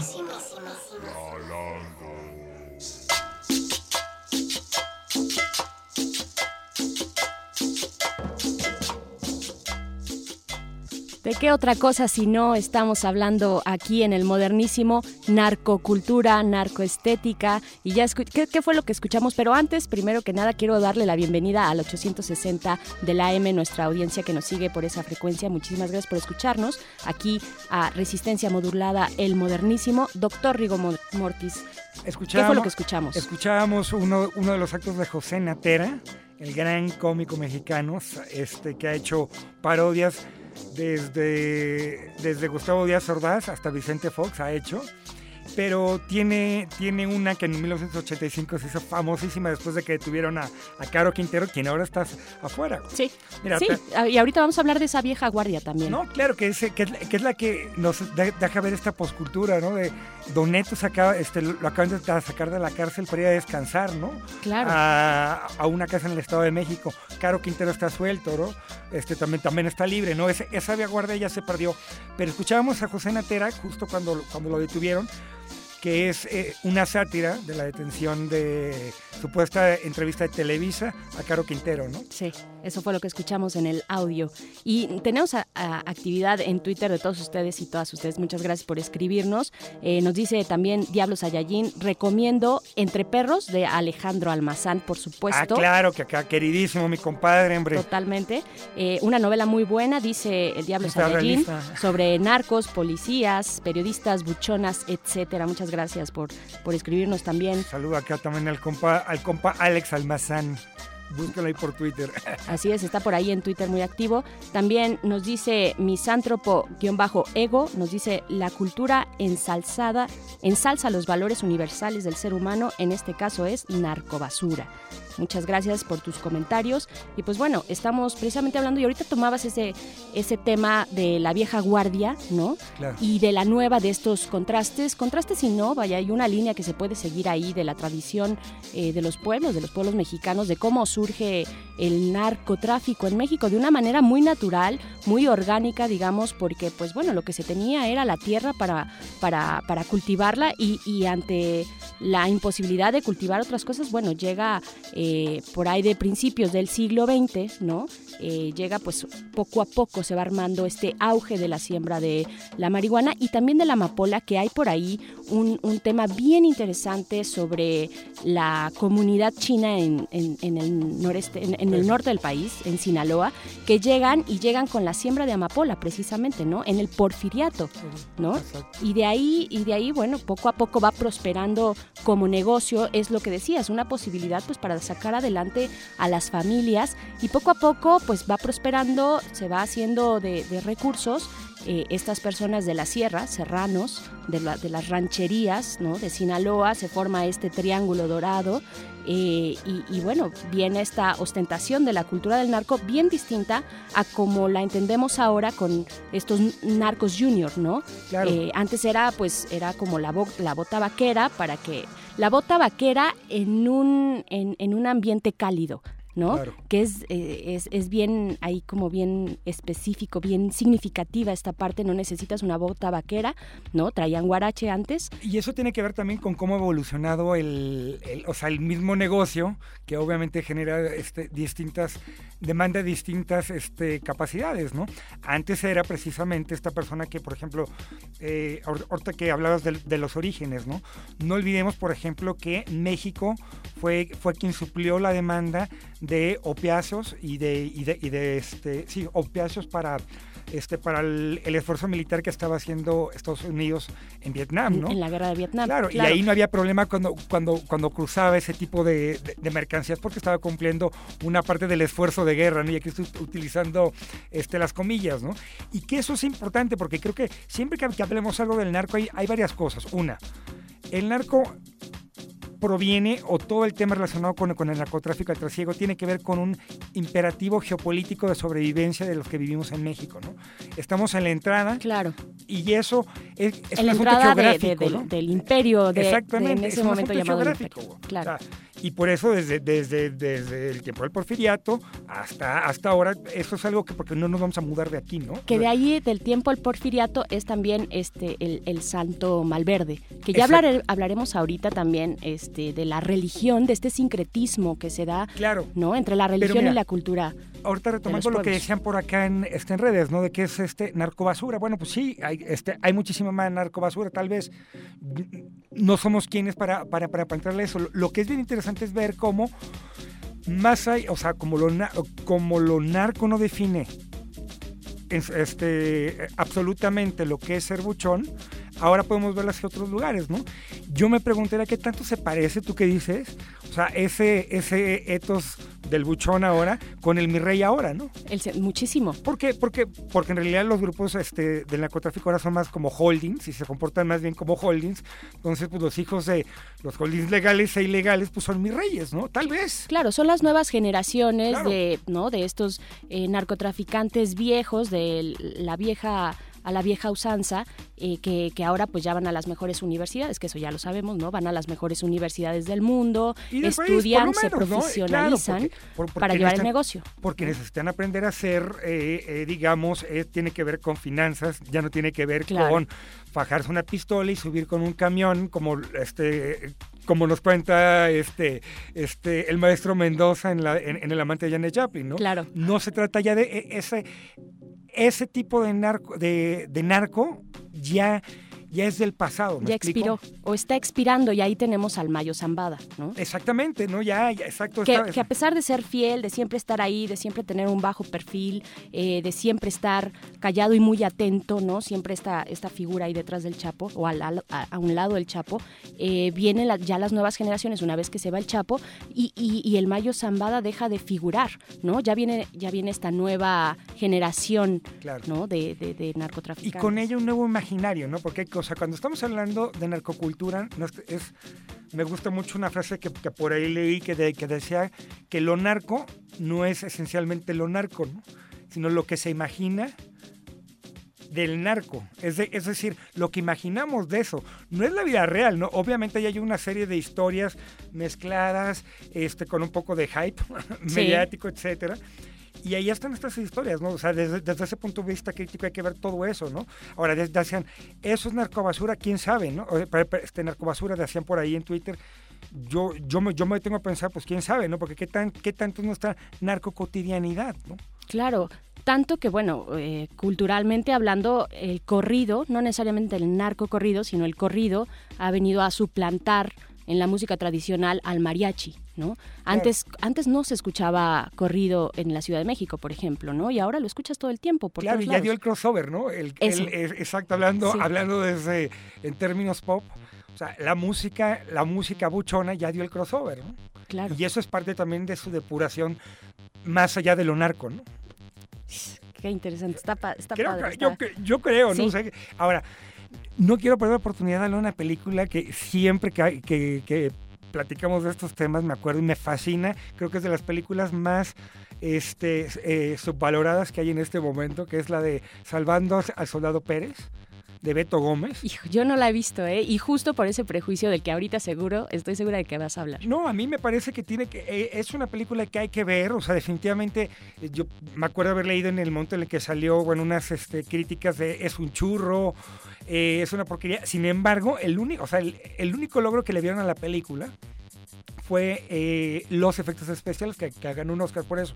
De ahí en fuera todo el mundo dijo que era, que era una babosada. Sí. A mí me parece que es una película que se acerca muchísimo más que la, que la del infierno Ajá. este digamos en esto es como retratar no o de, ent- o de entrar una conversación en, en torno a lo narco a, a esta idea de, de narcocultura no ¿por qué? porque posiciona primero a un al personaje central en un contexto global no va porque su mamá en el hecho de muerte le pide que vaya y rescate al otro hermano que se, que se fue de soldado estadounidense a, a Irak, ¿no? Bueno, wow, hay una trama ahí. No, buenísima, ¿no? Porque pues, eh, es todo esto que hemos, que hemos estado hablando, pero obviamente está en- en clave de sátira y es importante retomarlo porque llega, está muy bien trabajada. Pero un punto así que me- a mí me encantó de esa película, que es el momento en el que coinciden para hablar el grupo de narcos mexicanos eh, y un grupo de la resistencia iraquí en una, en una covacha en medio de una balacera este, en Bagdad, ¿no? Uf, gran momento. Y es un No sé, gran- la voy a ver. me- me no- parece que esa escena por ahí se los podemos pasar ahorita por Twitter porque vale, vale la pena verla porque me parece que es una joya perdida ahí en el en este En el desdén, en nuestro desdén en el- cultural. eh, totalmente, ¿no? Es una gran película. Yo siempre la recomiendo. Y también, eh, bueno, yo quería también tocar este tema de, bueno, dentro de todo lo que estamos diciendo, esto de la cultura tradicional que se inserta eh, en, en- en la narcocultura, ¿no? ¿no? No surge de la nada, tampoco surge de la violencia, viene mucho, mucho antes de, de- de todo este boom de violencia que conocemos. Hay una vieja guardia y hay una historia del narcotráfico. Y en esa historia del narcotráfico hay también la religión hay un, hay un espacio importante para la religión y está, por ejemplo, hace un rato lo decíamos, el Santo Malverde. Esta semana ya hemos estado hablando eh, en Resistencia Modulada sobre ese tema y es bien interesante ese sincretismo que el narco, el, el- perdón, el Santo Malverde no necesariamente, no era un narco de los, de, de los, un, un santo de los narcos, perdón, sino de los pobres, de la pobreza. Era como ese Robin Hood que asaltaba eh, Claro, a los ricos para darle a los pobres, ¿no? Claro, justiciero, ¿no? Justiciero, exactamente. Y A su lo familia de, y a su comunidad, ¿no? claro, a la comunidad. En Badiraguato, en Badiraguato no hay no hay no hay baches, ¿no? Claro, sí, sí, cuna de muchos de los narcos. Y ¿no? Badiraguato desde hace mucho tiempo, ¿no? Badiraguato Claro, no viene con el con el Por. Chapo. Sí, claro, claro, ¿no? Y que, y que todo el mundo ha cuidado de eso, ¿no? De la comunidad y de y que ahí está mezclado esta parte también. Pero fíjate también, yo me yo me pongo a pensar, por ejemplo, a- ahorita escuchábamos a Caro Quintero de este, bueno, paro, este parodiado, ¿no? Imagínate luego escuchar la entrevista que acaba de también producir por ahí la, la periodista Anabel Hernández, este, con eh, Caro Quintero, ¿no? En realidad, ¿no? más allá de la farsa, ¿no? Sí, Y es interesantísimo y, y- y- y volvemos a esta idea, ¿no? Él mismo dice, no, yo ya no me quiero meter, ya estoy viejo, ya pasó, etcétera, etcétera, etcétera, ¿no? Creo que ahí hay, ahí hay una, una sensación de que ya trascendimos eso y lo, y, y lo vuelvo a decir, hay que ver entonces en qué se está convirtiendo ahora, ¿no? ¿Quiénes son, o sea, cuáles son los nuevos narcos, ¿no? Porque estos ya están muy viejos, ¿no? Y ellos están públicamente Sí, tirando claro, la toalla, ¿no? Claro, Eh, pero a mí sí me gustaría como insistir en que no es algo nuevo, ¿no? Que no es algo No, nuevo, claro, y que es- no necesariamente está ligado a la violencia, porque no, Este, No, también claro, de ahí más viene allá. el prejuicio, el estereotipo. En fin, vamos a ir con algo de música de otro de, de otro lugar que no es México, pero que también hay narcocultura. Tú nos dirás, doctor Rigo Mortis, que estás muy cercano ahí a tu querida Colombia. Eh, la canción es de Octavio Mesa, se llama La pelea con el diablo y regresamos al modernísimo. El modernísimo. Como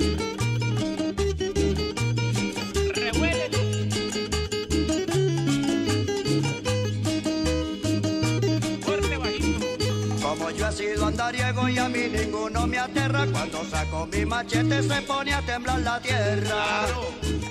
Ayer peleé con el diablo que dicen que es muy bravo. Le pegué una machetera que yo me quedé asombrado. Me tiré el carriel para atrás y el poncho me lo canté. Y del primer machetazo la cola se la boté. Continuamos la pelea y antes que la gente viera con la punta del machete le pinté una calavera. El que no quiera creer ni me quiera parar bolas. Que se acerque para acá que yo le muestro la cola. El que no quiera creer ni me quiera parar bolas. Que se acerque para acá que yo le muestro la cola. Claro.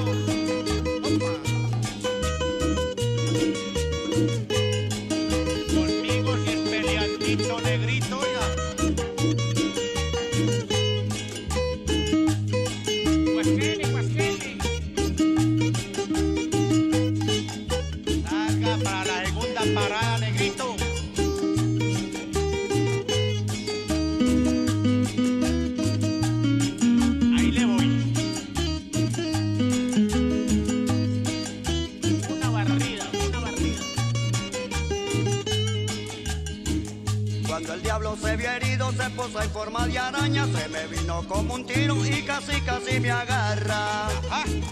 Entonces pasé el machete a la otra mano izquierda y dio un fuerte machetazo, le boté la primer pierna. Di como cinco revuelos y le grité Ave María y antes que se diera cuenta lo volvió una porquería. 3.500 cortadas le contaron al final y un letrero que decía todavía no he terminado. El que no quiera creer ni me quiera parar bolas. Que se acerque para acá que yo le muestro la cola. El que no quiera creer ni me quiera parar bolas. Que se acerque para acá que yo le muestro la cola.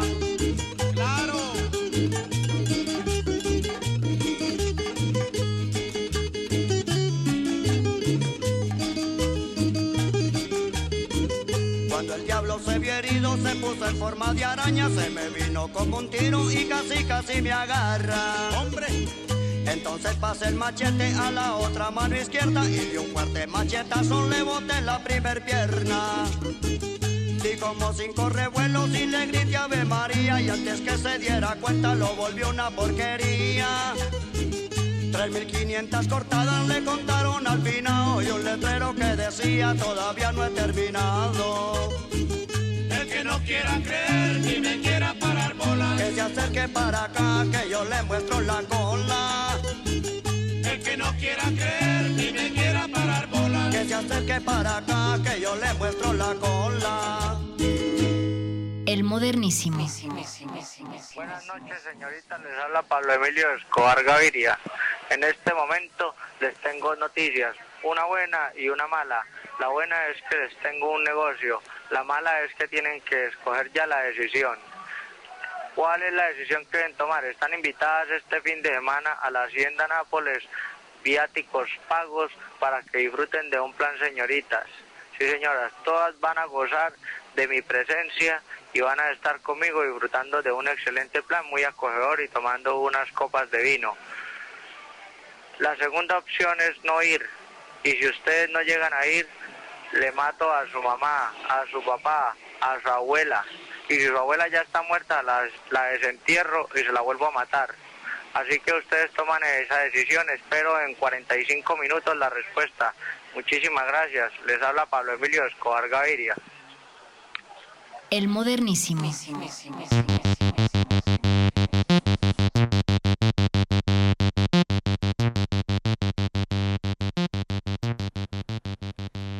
Ya regresamos al modernísimo con esos audios y música también de lo que se cocina respecto a narcocultura. eh, del, eh, más al sur del continente. Claro, Eh, la canción que escuchamos es, es de, eh, me parece, tú me decías, doctor Rigo Mortis, eh, sí es de la región paisa, ¿no? Exactamente. Medellín, por Medellín, supuesto. sí, sí, sí. Pablo Escobar después, la, este audio, bueno, terrible y, y- y- y fatal, ¿no? Claro, no, pero es que ese- e- esa es la parte que no, que no, eh, que n- es la única manera en la que se puede entender semejante bestialidad, ¿no? Porque no hay Claro. que olvidar que, que todo ese tema de, de vi- de violencia es, es, es una parte muy bestial, ¿no? Muy, muy oscura de, lo, de, de la que no necesariamente se nutre toda la, la- la- la narcocultura, ¿no? Yo creo que la narcocultura eh, un poco más allá de esa parte directamente con este tipo de atrocidades como de bestias como él, digamos. Sí, como Pablo Escobar. Ah, Exactamente, Como o como, o muchos otros, ¿no? Que han cometido las barbaridades que están cometiendo en el país, ¿no? Claro. Son unos bárbaros, ¿no? Pero, disculpa, pero trascendiendo esta parte de, de lo que ellos son como, como, como persona, eh, veamos también que hay una narcocultura que viene de las víctimas, por ejemplo, eh, narcocultura que viene de, de, de, de la- de las periferias, de esto que, que no tiene que ver con el que se asumió hipermasculinizado eh, Robin Hood capaz de, de lograr todo y ser el jefe de jefes, ¿no? Más allá de eso también hay, hay otra narcocultura, ¿no? Y que también hay que voltearla a ver, ¿no? Que es el eh, tratar de deconstruir lo que estamos viendo y que es una parte esencial también de la identidad de México y que no la podemos hacer tampoco a un lado, ¿no? O sea, no es tabú, no puede ser tabú porque es parte de nuestra realidad. Exactamente, lo tenemos que hablar, lo tenemos que ver, lo tenemos enfrente. Que escribir, bailar, Claro, contar, investigar, investigar. Sí, por supuesto. No es algo de lo que nos tengamos que esconder en este Y sobre todo momento. porque tiene que ver con hacer memoria, ¿no? Hablar de narcocultura me parece bien importante en un momento en el que, en el que tenemos pendiente un, un- un- un proceso de construcción de memoria por todo lo que ha pasado por la guerra en contra del narcotráfico.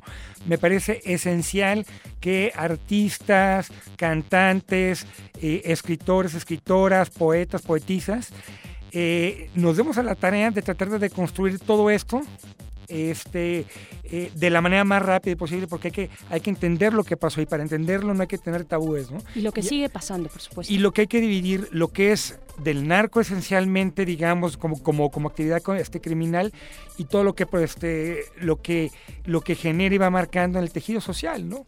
Y en el imaginario, ¿no? Claro, ¿no? Hay, hay un, eh, una crónica que me gusta mucho y se las voy a recomendar por acá en el Modernísimo, en nuestro blog del Modernísimo también eh, eh, Juan Calaveras hizo por ahí eh, una revisión a este libro de crónicas, los cronistas Generación Bank. Claro, ¿sí? ¿Te claro.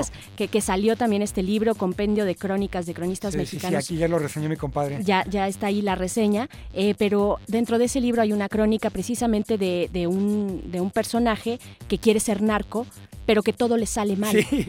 Choca la camioneta en la que va a hacer una entrega, vaya, es, es, es una barbaridad ahí, todo el tiempo tiene muy mala suerte y es como el antagónico de este... El antihéroe, ¿no? el, el antihéroe totalmente de ese, de ese narcotraficante del que hablas tú, viril, todopoderoso casi casi, ¿no? Y que, y que, y que a todos, vaya, masca chicle, pega duro y tiene viejas de a De montón. montón, ¿no? Claro. ¿no? No es, no es necesariamente así, es una fantasía también, ¿no? Claro, es el, es imaginario fantasía. de lo que... eh, a, mí, a, mí, a mí me pareció muy revelador dentro de todo. O sea, escuchar por primera vez en mi vida la voz de, de El Chapo Guzmán, porque me reveló muchísimas cosas. Totalmente. A todo México, yo creo. Que era, que era muy distinto ver, ver esas cuatro fotos que había de él, digamos, este, ahí circulando y que, y que se fueron reciclando desde que estaba en el tambo hasta que se escapó y luego lo, lo entambaron y le- se volvió a escapar. Todo, todo. Eh, no, no había audio, ¿no? De esta imagen de lo que era el, o sea, era el, el, el, el narco que estaba en la lista de Forbes, ¿no? Sí. O El sea, mexicano, el mexicano además, o sea, sí, vaya, todo este halo de misterio que envolvía al nar, a- a- al Chapo, eh, que además, bien curioso, porque siempre el Chapo regresa a Sinaloa, regresa a Badiraguato, regresa a Mazatlán, vaya, esta parte del arraigo, de regresar con la madre, re- regresar Claro. a la comida tradicional, que marca una distinción entre el viejo narcotraficante y los nuevos, los juniors, ¿no? Estos que visten diferente, pero fue muy revelador para todos ver lo que estaba pasando por ahí. O sea, este hombre manejaba, movía su mercancía por, y la sigue moviendo por los cinco continentes, pero regresa siempre a Badiraguato. ¿no? Claro, exacto. El terruño, ¿no? Que es lo que tiene es. que ver, digamos. eh, esta narcocultura tiene, tiene un elemento como de premodernidad de la que hablábamos, ¿no? Que, Sí. es, que es como el compadrazgo, el valor del compadrazgo, el valor de la lealtad, De la familia. de la familia y del terruño, ¿no? Del arraigo. Claro. Del arraigo, ¿no? El terruño, el, el- el- el- el arraigo que uno va a trabajar a otro lado, pero uno regresa a ver a la mamá. Exactamente, y, ahí- y, y- y esa parte creo que es premoderna, ¿no? Pero también ahora, con lo que nos topamos es que también tiene, tiene una, pasta- una parte muy muy de la posmodernidad, digamos, ¿no? Elementos en donde, en donde de repente, pues ya eh, digamos, la nar- narcocultura se mezcla, por ejemplo, con los ritmos caribeños, los reggaetoneros, se mezcla con más cosas, ¿no? Se va mezclando con, con otras escrituras, ¿no? Lo narco que, que está retratado, por ejemplo, en, en la obra de, de, de, Heriberto Yepes, por ejemplo, y de, del maestro Mendoza, este, en, la, en la Franja Norte, es, es una parte de la historia, ¿no? Pero falta contar lo que es ser narco del otro lado de la frontera, Por ¿no? supuesto. Y de lo que es ser narco en la Ciudad de México, lo que es ser, este, o, o, o lo que es ser narco, ¿no? Andaba paseando el otro día allá por el, por Juchitán, y me comentaban, por ejemplo, que ahora dentro de la moda, por ejemplo, una parte que es signo ya de respeto es utilizar estas, estas como bolsitas chicas, pequeñas, cruzadas en el pecho, porque regularmente es señal de que, de que es alguien que está trabajando con el, pues con el arco de alguna manera, si es o lo que sea, y porque ahí probablemente está la pistola. ¿no? Claro.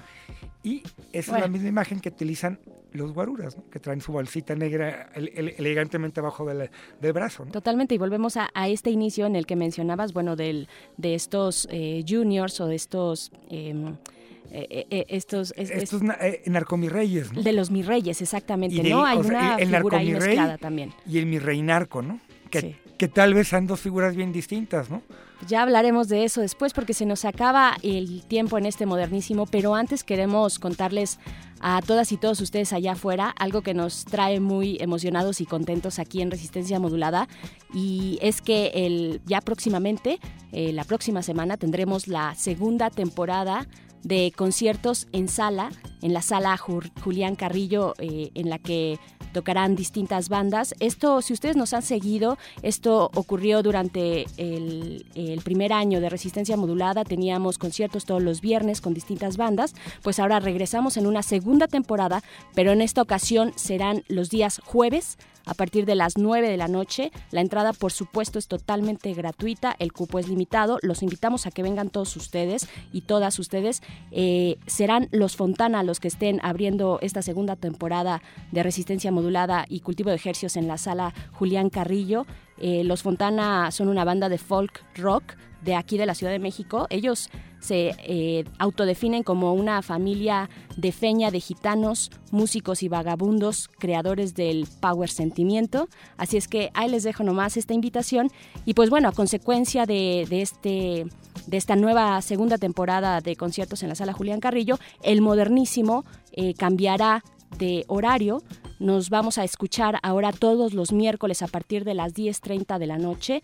Eh, y pues bueno, estamos muy contentos, muy contentos de, que regresen los conciertos aquí en Adolfo Prieto 133, Colonia del Valle, a dos cuadritas del Metrobús Amores. Así es que cáiganle a disfrutar y a bailar con nosotros de estas propuestas musicales. Doctor Rigo Mortis, se nos acabó el tiempo este modernísimo. Pues hay que despedirnos con una canción para, digamos, mudarnos, pero dejamos esta canción en el, en el espacio sonando, en lo que nos mudamos al miércoles entonces. Y esta es una canción que ya ha sonado últimamente por, en estos días, esta canción, pero nos gusta la versión original y la queremos soltar porque esta va de la mano de la narcocultura, la narcocumbia, eh, el hablar con el diablo, esta imagen de, esta imagen de jugársela con, con todo, ¿no? Que decía este claro, y de la muerte. Que decía Monsiváis, ¿no? Es este, este, este pacto eh, fáustico, y ahí nos vamos con esta canción que es Satanás. Nos escuchamos. Y la cumbia rebajada. Nos escuchamos el próximo miércoles. A continuación, Carpe Noctem. El modernísimo. con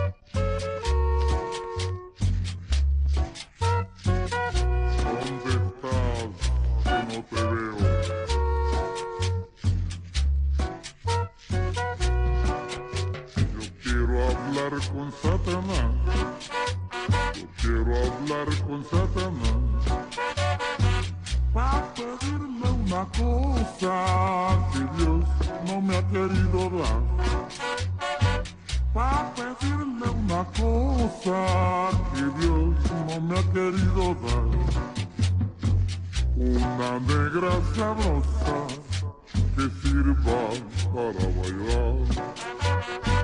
Una negra sabrosa que sirva para bailar.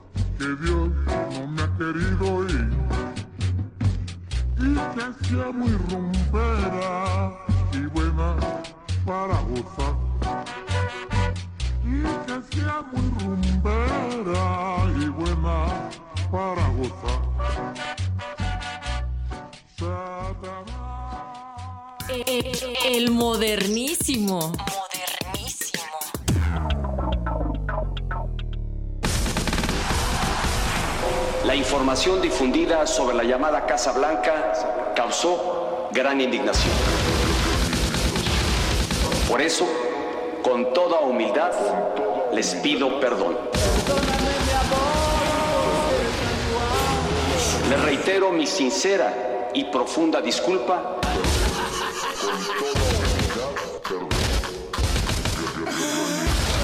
En carne propia sentí la irritación de los mexicanos. Toda humildad, les pido perdón. Muchas gracias. Muchas gracias. Muchas gracias. Muchas gracias. Muchas gracias. Muchas gracias. Resistencia modulada.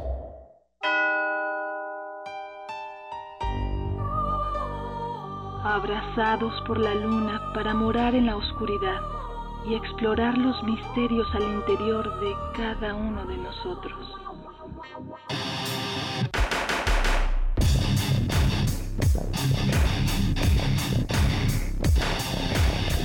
Carpe Noctem.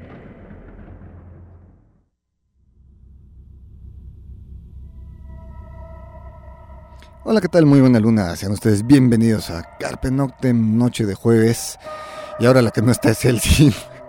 La semana pasada no estuve yo, pues ustedes este, son vacaciones, así Vero se lleva al pequeño Pavel de vacaciones, pues bueno, que las disfruten, seguramente nos está escuchando, un besote a ella. Los que no estamos de vacaciones, pues somos Carpe Noctem, es Radio UNAM y aquí estamos al aire. Y bueno, esta noche el programa se lo vamos a dedicar a un libro que todavía no sale, está en un 80%, 85%. En escrito creo que lo tienes ya en un 95, pero en cuestión de lo que platicamos de derechos y de algunas otras cosas, digamos que está en un 80%. 80%, sí. El libro se llama eh, La oscuridad de nosotros, está escrito por José Hernández Ríguez y Macarena Muñoz, así que tenemos a José, te damos la bienvenida. José. Gracias, Anoni, muchas gracias por recibirnos nuevamente, ¿no? Aquí uno se siente muy, muy, muy bienvenido aquí siempre en No, pues, aparte esta es, es la casa de, de, de- de muchos de, de la gente que construye esta escena oscura en la Ciudad de México y bueno, en nuestro país. Y bueno, pues este escogimos un par de rolas un poquito largas. Eh, pues vamos a escuchar. Sabemos que el- toda la cuestión oscura viene del got, de- viene del punk. Eh, y vamos a escuchar a Pil, que es alguien que viene del punk y que ahora tiene otro sonido. Pues esto es Public Imagination Limited. La canción se llama Deep Water del álbum This is Pil que salió en el 2012. Regresamos para platicar con José sobre este libro.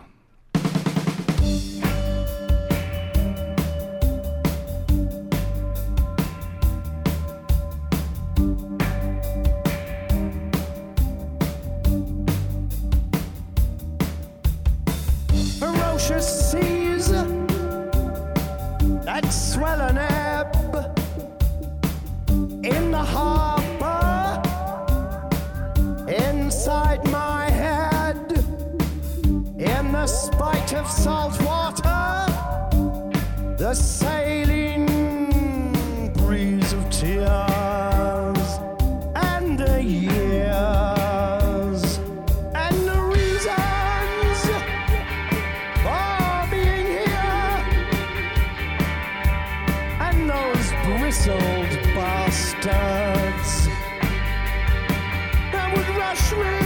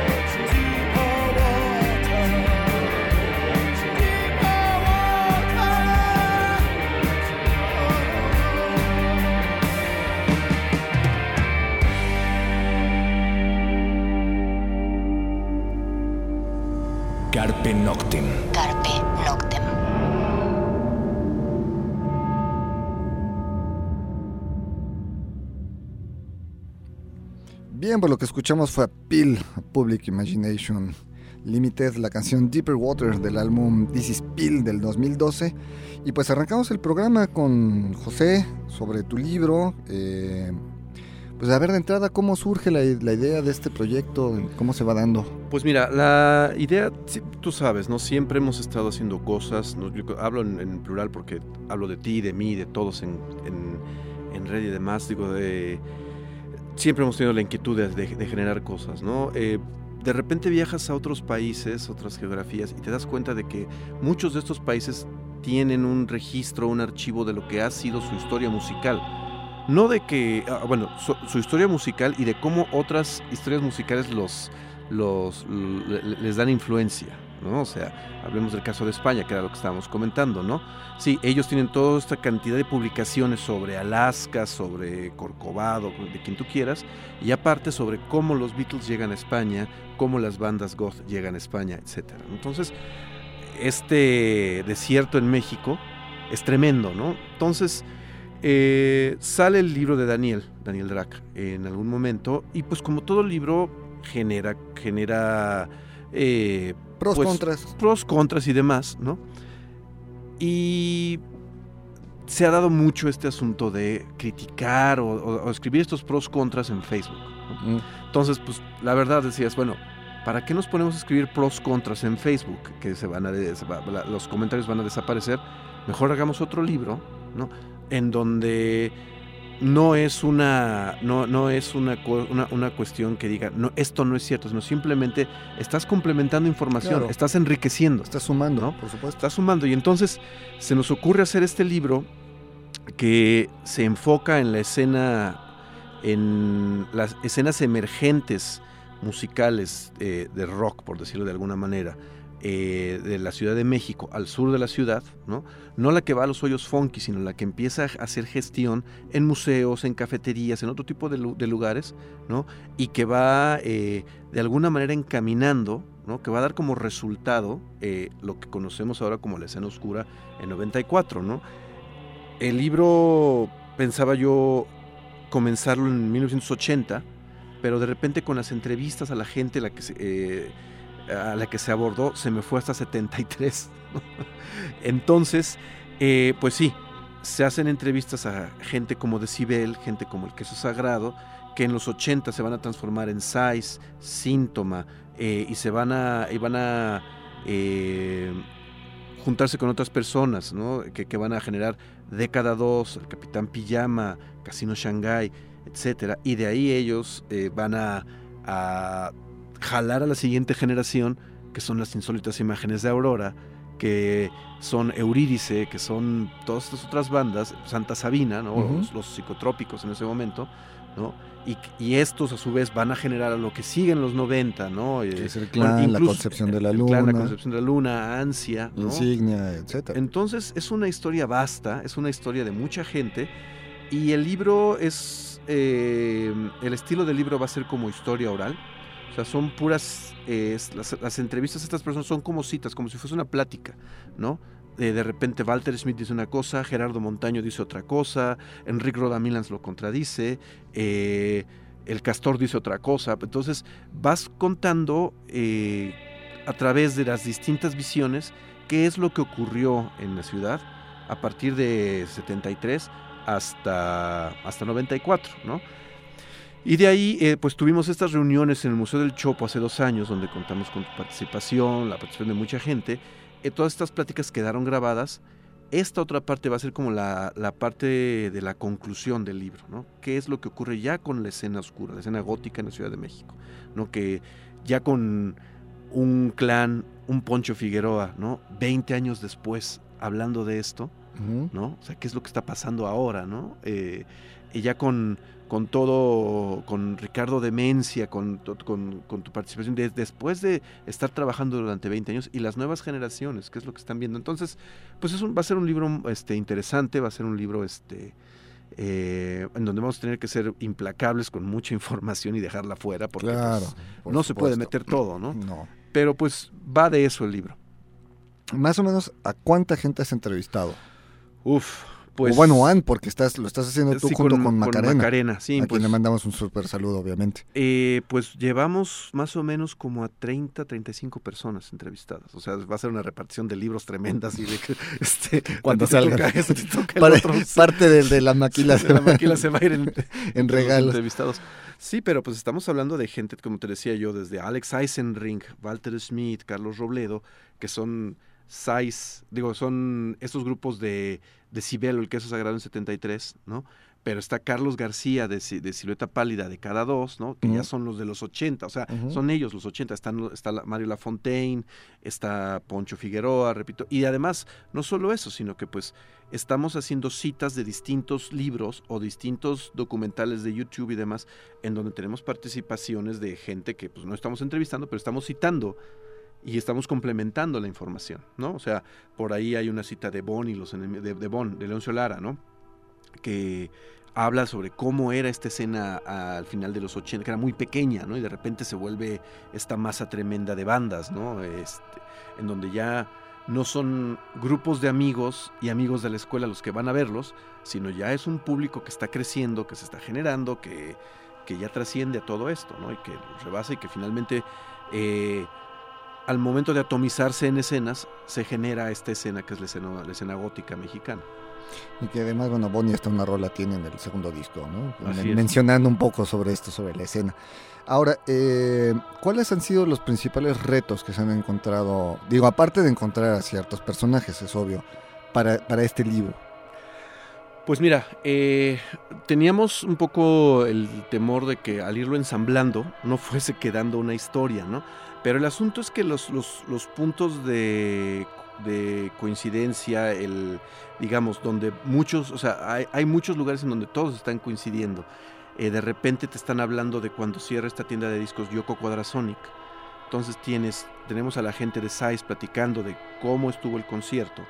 Tenemos a, las- a la, a la gente que eran amigos suyos muy cercanos, como Ariane Pellicer, ¿no? que era Gogo Girl de Size, Nina de los Cachunes, Mm. hablándote de su perspectiva. Tenemos a Enrique Rodamilans, que fue como público a ver este, este, Concierto. eh, este concierto y te da su punto de vista. ¿no? Entonces, este, este, este tejido es lo que de repente teníamos un poco, eh, pues, eh, miedo de que no nos saliera. Está, está funcionando bastante bien, está, está, está corriendo. Em, pero de repente, o sea, lo, lo- lo- lo estamos separando más o menos por años, ¿no? Entonces, ah, por supuesto, no todo el mundo te da una, una fecha precisa Mm. y no todo el mundo te está diciendo, o sea, hay gente que ya se confunde, pues bueno, digo, estamos ya un poco grandes todos, ¿no? Este, entonces, este, Aparte han pasado muchas cosas. Exacto, ¿no? O sea, oye, esto, no, es que eso pasó en tal año. Ah, puede ser, sí, sí es cierto, ¿no? Eh, y entonces se cuentan historias muy padres, ¿no? Se cuentan historias muy, este, muy chistosas. eh, por ejemplo, eh, citando otra vez a Enrique Rodamilans, ¿no? Hablando de cuando Saúl Hernández lo invita a su casa a escuchar el disco de Jaime López. Y para como eran los Rodamilans de mucho, mucho rock en inglés, dice, casi le aviento el disco por la ventana, ¿no? No, pero es que las no, qué letras, güey, que estás oyendo esto, no manches, ¿no? Y ya después te dice Enrique, pero te dabas cuenta, o sea, digo, ya ahorita te das cuenta de que desde ese entonces Saúl ya estaba preparando, ¿no? ¿Cómo voy a escribir letras sobre oscuridad o sobre o- o a lo que yo voy? Exacto. A partir de un lenguaje como el de Jaime López y un lenguaje como el que yo, que el, el que yo tengo, ¿no? Entonces, son cosas muy interesantes de ese estilo. O la visión justo de la gente de, de Size, Casino Shanghai, eh, de, eh, Década 2 o Síntoma, en donde ellos te dicen, es que lo que de repente la escena gótica considera como gótico o dark, para nosotros no es gótico ni es dark, o sea, es, eso era eso era new wave o eso era este eh, post-punk, era otra cosa, ¿no? Es los Walter Smith diciendo Joy Division Dark, eso no es dark, ¿no? O sea, Ian Curtis cantaba exactamente de lo mismo que canta Morrissey, ¿no? Nada más que con otro tipo de. Este, nada más que uno se suicidó y el otro no. Exacto. Pero hablan de lo mismo, ¿no? Entonces, este. Y sin, sin embargo, ahí vas viendo cómo este. cómo la gente va acomodando, no los grupos, que es una cosa muy padre que dice Hugo Grove en el libro, ¿no? Dice, las clasificaciones y los géneros los pone la gente, no los pone el grupo. Eso es algo que luego cuando tenemos a bandas invitadas acá les preguntamos así de, tu viva voz que tocas. La gente dice esto, pero tú ¿qué tocas, no? Vamos a escuchar otra rola, eh, algo que salió el año pasado. Esto es eh, Red Sun Revival. La canción se llama Mistakes del álbum Identities, como decíamos, del 2015.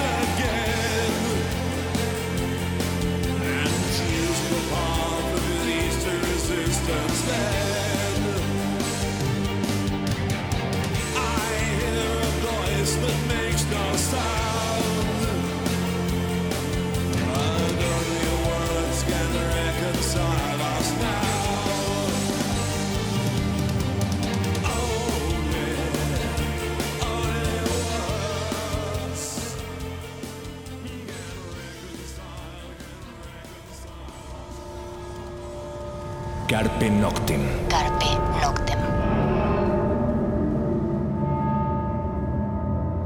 Bien, pues lo que escuchamos fue a Red Sun Revival, la canción Mistakes del álbum Identities del 2015. Seguimos charlando con José. Eh, entonces, bueno, el tiempo se nos va a ir, obviamente. ¿Cómo está actualmente la, la escena oscura mexicana y cómo vamos a culminar este libro? ¿Cuándo sale? ¿Cuándo lo Pues mira, la escena oscura, la escena... Me, preguntaban si por escena oscura me refería yo a la escena gótica, ¿no? Entonces decía, bueno, se llama La oscuridad de nosotros porque abarca más de la, de la escena oscura, ¿no? Este, siendo parte de esta escena gótica, pues, pues te das cuenta de que eh, es momento de repente de que la- la- la vieja guardia nos dejemos de quejar y empecemos a hacer ya cosas que vayan a otro nivel. Tenemos, sabemos cómo hacerlo, sabemos, la experiencia. tenemos la experiencia y lo podemos hacer, ¿no? Ya estuvo bueno de estarnos quejando en, en este Donde sea. en donde sea, ¿no? O sea, digo, hagamos las cosas, ¿no? Están los, los- la, la- la nueva generación que está haciendo justo eso mismo, no están haciendo estos coloquios y, y que están padres y que está bien, pues hay esas iniciativas y hay este pues siguen los, los, los antros abiertos, aunque unos tengan problemas ahorita y demás, pero ahí hay varios antros abiertos que- y estos antros, como lo comentábamos, saben que no van a vivir exclusivamente de esta escena, se tienen que abrir a otros, a otros, a otros, otro tipo de corrientes Y se han sumado, por ejemplo, el centro de salud, ¿no? Con Exacto. su va y ven, pero se, se ha sumado. El Bizarro abre su, el foro Bizarro, la parte de arriba. O sea, se ha ido creciendo en ese aspecto. Y algo que, que siento yo que se, se ha quedado sólido, porque Dada X, ¿cuántos años tiene? Así es. ¿No? ¿Cuántos años duró Rocotitlán? Ah, mucho menos. mucho menos, Mucho, mucho menos. menos, ¿no? sí, sí, sí. El Look duró mucho menos. Rockstock duró mucho menos. Así a eso es. voy. O sea, final de cuentas, si hay algo sólido que ahora creo que falta, como tú dices, eh, la gente que llevamos, porque ahí se entra, ahí se pone uno también el compromiso. Muchos años trabajando en esto, hay que ya construimos los cimientos, hay que ponerle más pisos al edificio Claro. para que las nuevas generaciones le vayan también sumando lo suyo, Así ¿no? es. Y ese es el rollo, ¿no? No estar esperando a que, a ver, ¿qué van a hacer ustedes, nueva gen-?" No, ¿sabes qué? Pues ellos lo que hagan lo van a hacer y lo harán, bien o mal, se tropezarán. Pero también es nosotros tenemos que empezar a hacer cosas, bueno, seguir haciendo cosas desde donde estamos, ¿no? Este, y, y- y- y que estas cosas vayan ya en una dirección, vayan ya con una gestión, vayan ya con algo que sea más, este... Y sin minimizar a las nuevas Exacto, generaciones no, no, también, para ¿no? nada, ¿no? O sea, no Eh, es- Digo, no es hablar, pero de repente escuchar a alguien de la vieja guardia diciendo el metal gótico no existe y bla, bla, bla. Y dices, oye, hay un montón de bandas de metal gótico mexicanas. ¿qué les estás haciendo? O sea, Así es. y tú eres el, el representante de, pues más bien súmalas, ¿no? Y, y- a lo mejor no te gustan, pero no importa, están contribuyendo y, están- y hay muchas con una calidad que son Claro. eh, impresionante, ¿no? Mientras más haya, mejor. Claro. Y entonces, bueno, este libro, ¿para cuándo? ¿Cómo?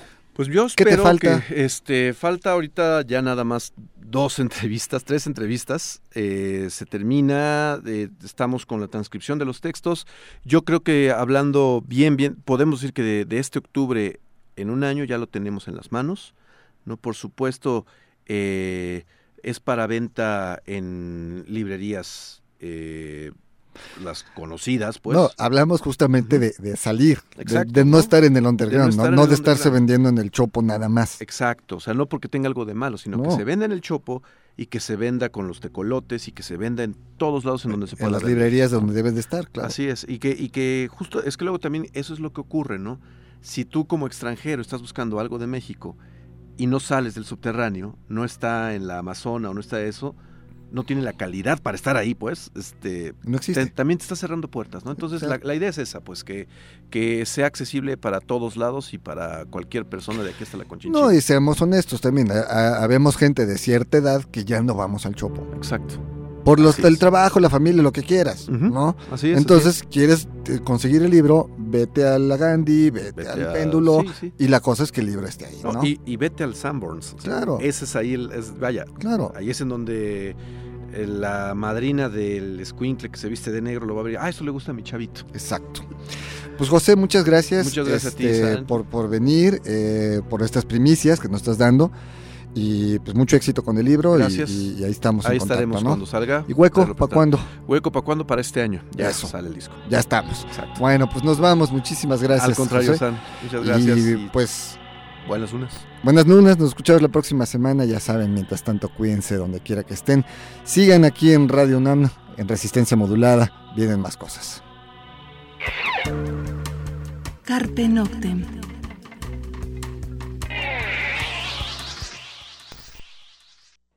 Resistencia modulada. Resistencia modulada.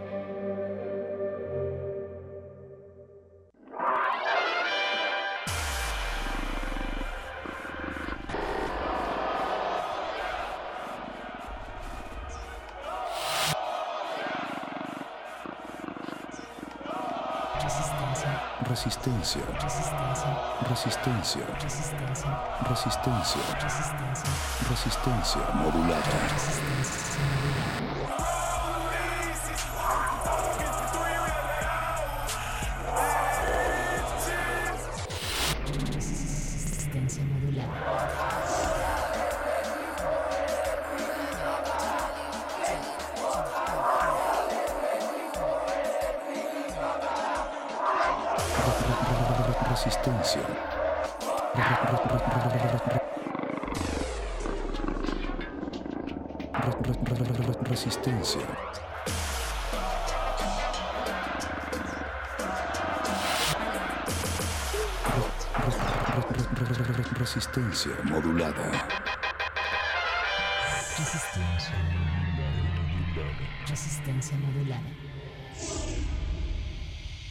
Que no glaciares. Seguramente has pensado alguna vez en soledad. ¿Cómo es que esto tiene que ver con esto? Esto, esto. Los misterios de la humanidad. Glaciares. Puentes musicales en la profundidad.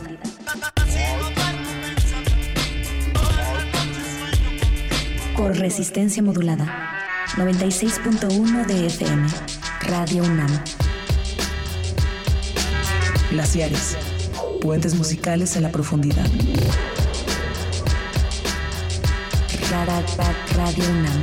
Radio UNAM. Gla- gla- glaciares. Trabajando por lo que más quiero. Ya, ya, ya, ya sé que no aplauden.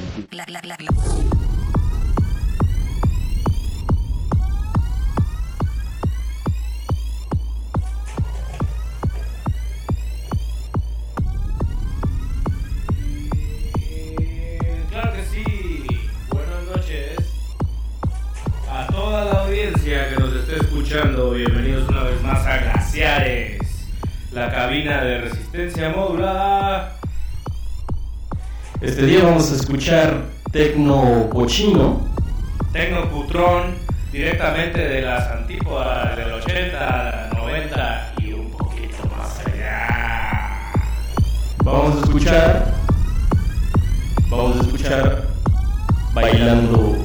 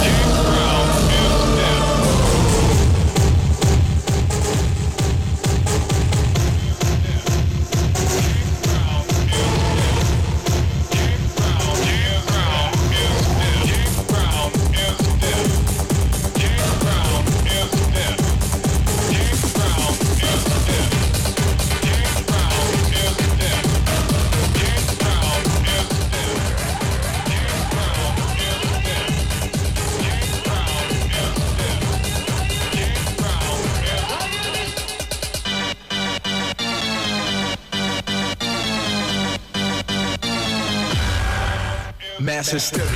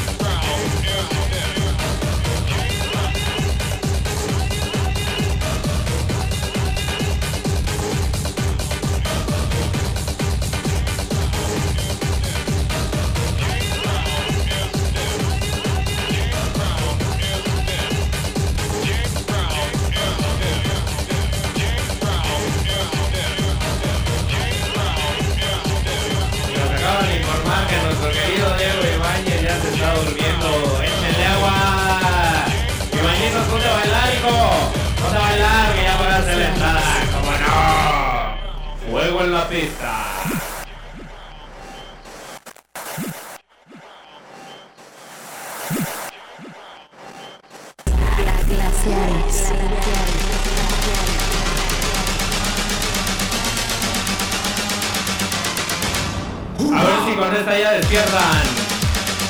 Arriba, corazones. Y abajo.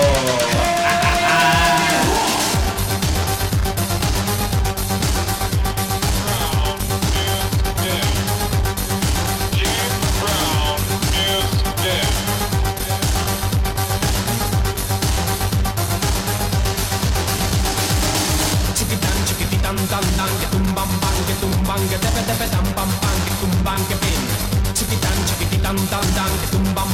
tumban que tepe tepe tam pam pam que tumban que pin.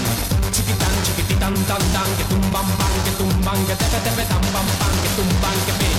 Éxtasis éxtano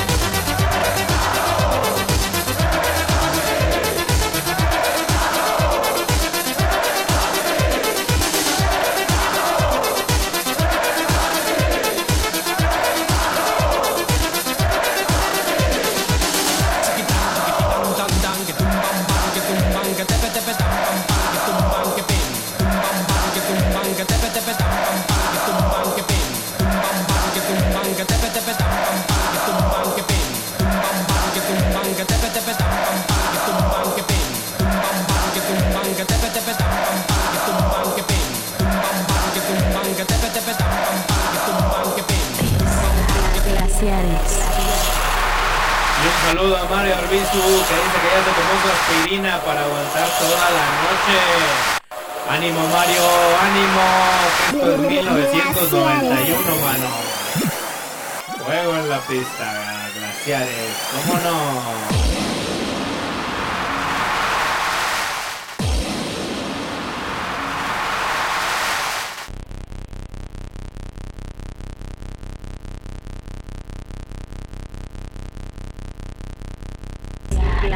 glaciares. glaciares.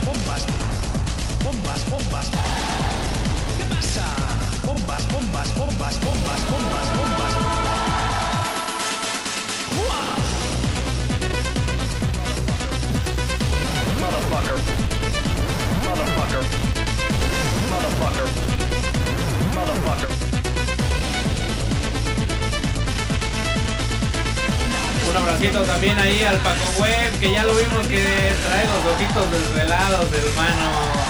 Vamos a bailar, Paquito, que no se la duerma, no se la duerma. Ánimo la resistencia, que no se cansa, 24-7. ¡Vámonos! ¡Vámonos!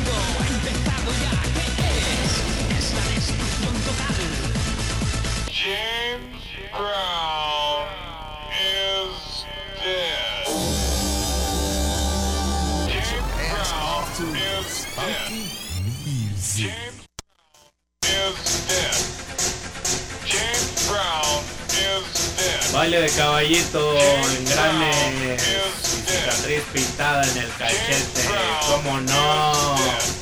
Bodegones sucios, periferia y mucho baile aquí en Glaciares. Tecno cutre para todos ustedes. La resistencia rige y controla la noche. ¡Vámonos!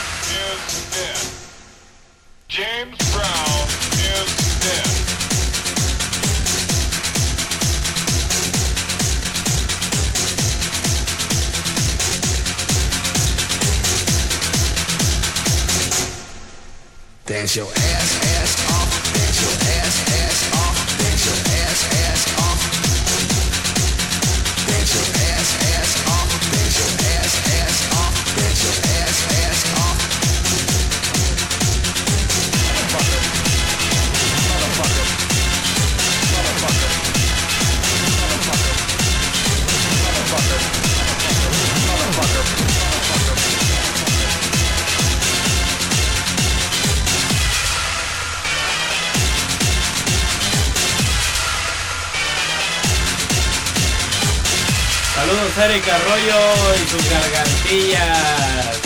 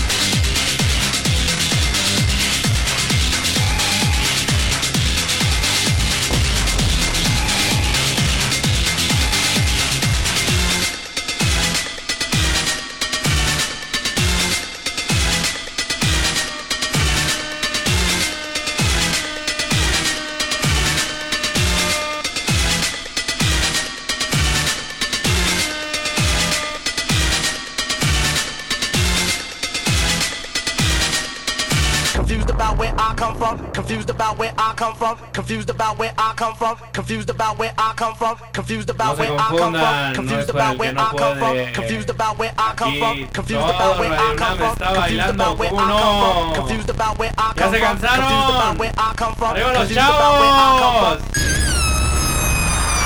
Todo el aire con la del globito. ¿Se acuerdan? ¿O no se acuerdan? Vámonos, Recio. Glaciares 2016. Vámonos. Confused about where I come from. Motherfucker,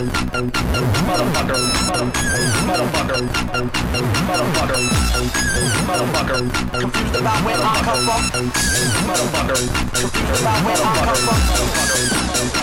Confused about where I come from. Confused about where I come from. Confused about where I come from. To the old and young.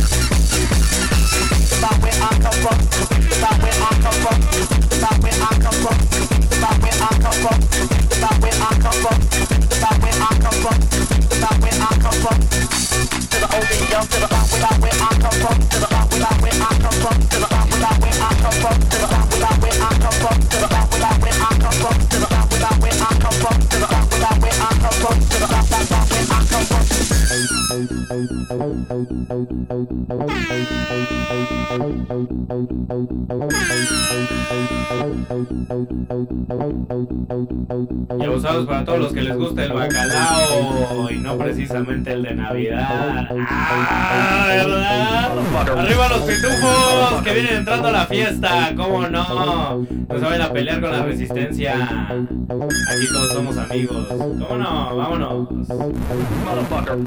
Por ahí nos dicen en redes sociales que si nos gusta el globito o el aire, nos albureando el cuate. Arroba R modulada en Twitter, resistencia modulada en Facebook, DJ Mauricio 2016. No lo olviden, está escuchando Glaciares, Radio UNAM, Inaudito. Vámonos. Trepándole o qué hace.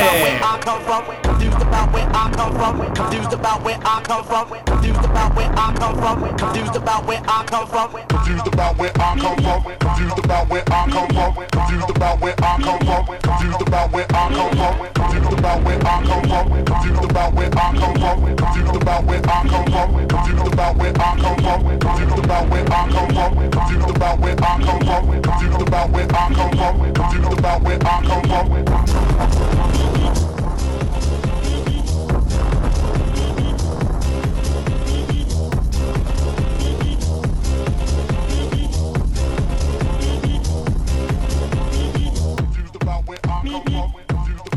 Confused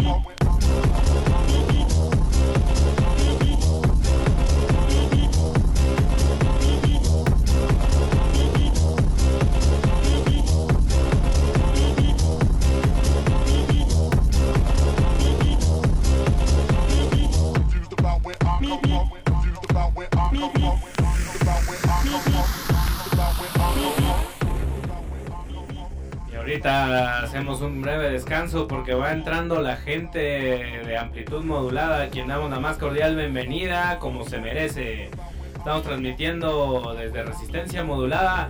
El Glaciares de esta noche está dedicado al bacalao, al tecno cutre, al tecno electro con grasita industrial. Finales de los 80, 90, ¿se acuerdan?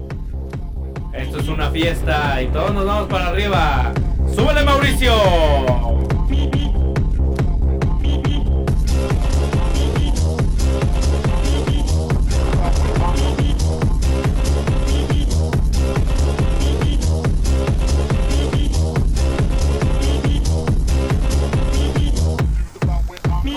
Confused about where come. Confused about where come.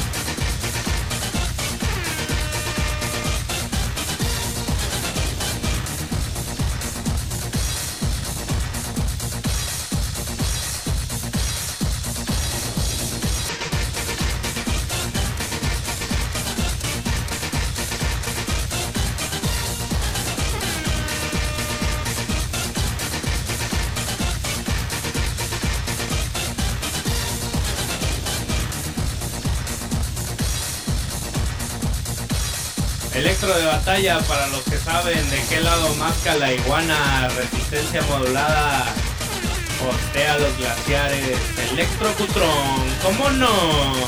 ¡Vámonos!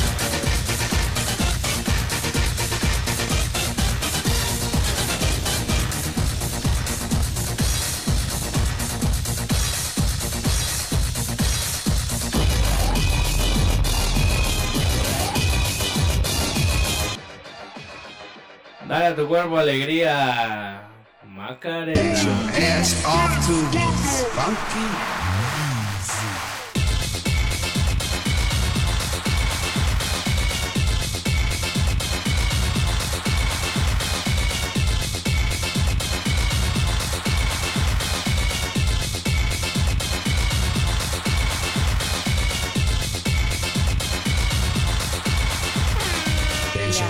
Off to this funky music. Dance your ass off to this funky music. Dance your ass off to this funky music. Dance your ass off to this funky music. Dance your ass off to this funky music. Y esta era la que le gustaba al querido Mayito cuando todavía las podía bailar, ¿cómo no? Digan a Memo Tapia que despande a Andresito y que se pongan a bailar los dos, claro que sí, ¿cómo no? Esto es Glaciares, Tecnocultron 2006. Y arriba Tlatelolco y anexas todo el norte y la periferia. ¡Vámonos! ¡Levántense!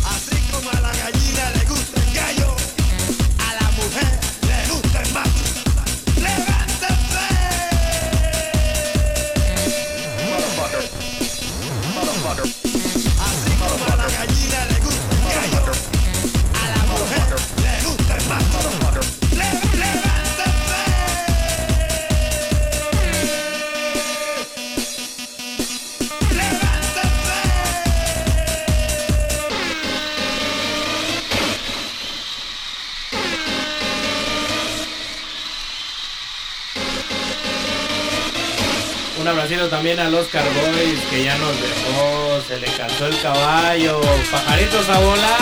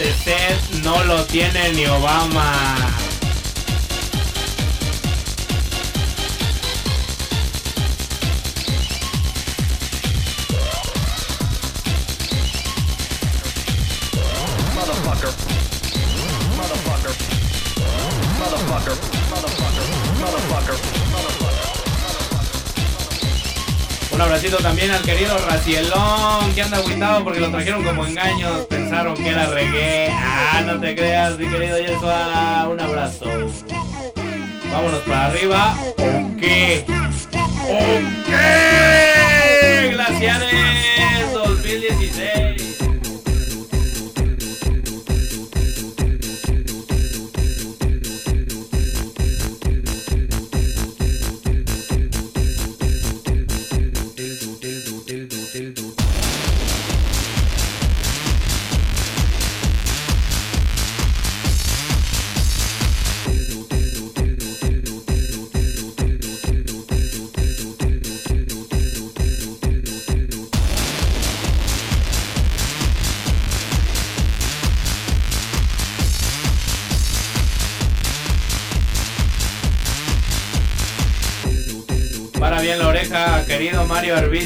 Que tenemos de las que te gustan también. ¿Cómo no?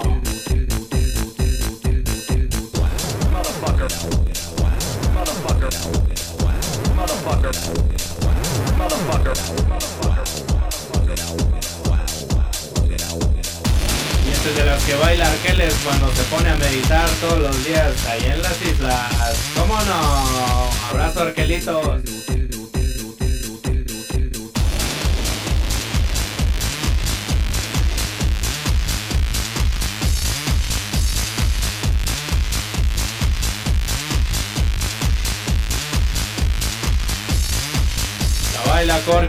Lo baila Amanda, lo baila toda la banda.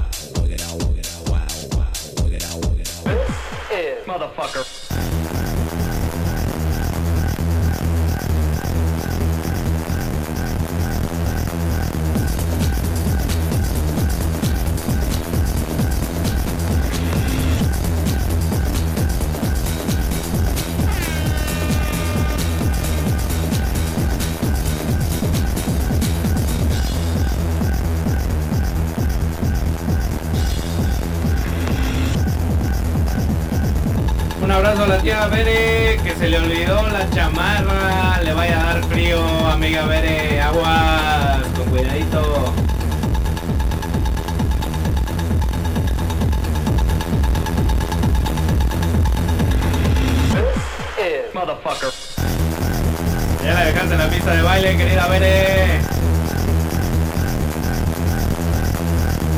Con esta quiero verlos a todos bailar. DJ Mauricio, Ricardo Pineda, Glaciares, Memo Tapia, comandando. ¿Cómo no?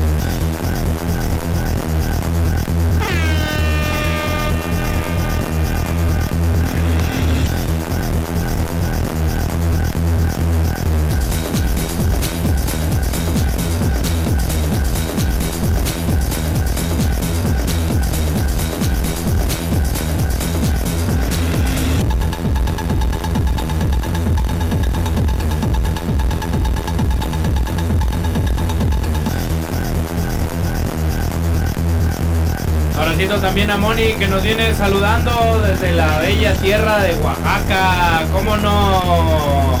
Glaciares Internacional, Los Ángeles, Tokio, Berlín, Pekín, China y Uruguay. DJ Mauricio Orduña. ¡Vámonos!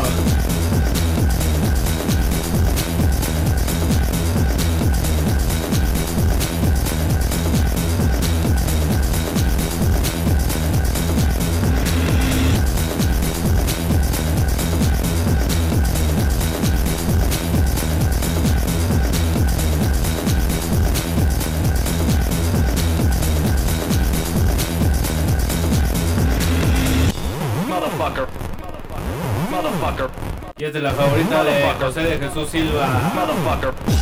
Controladores todo. Motherfucker. Motherfucker. Esto es traición. Motherfucker. Traición a la convención. Motherfucker. Los glaciares controlan la carretera.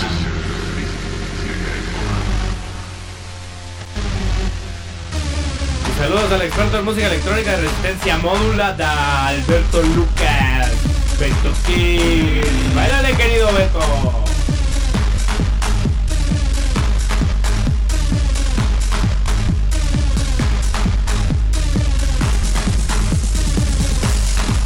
Ya les va lo mero bueno. acercamos a la recta final. Novena entrada, casa llena.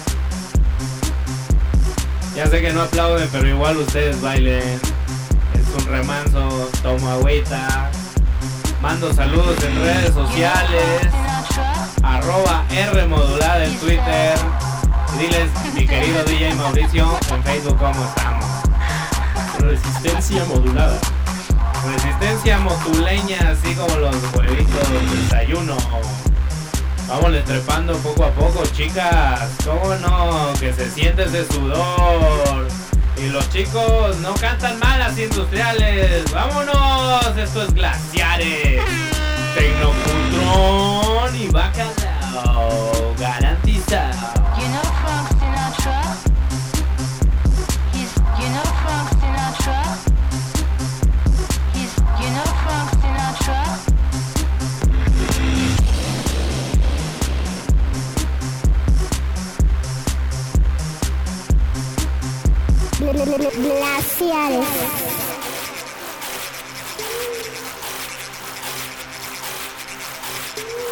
Esta es para deschavetarse. Es para perder la cabeza.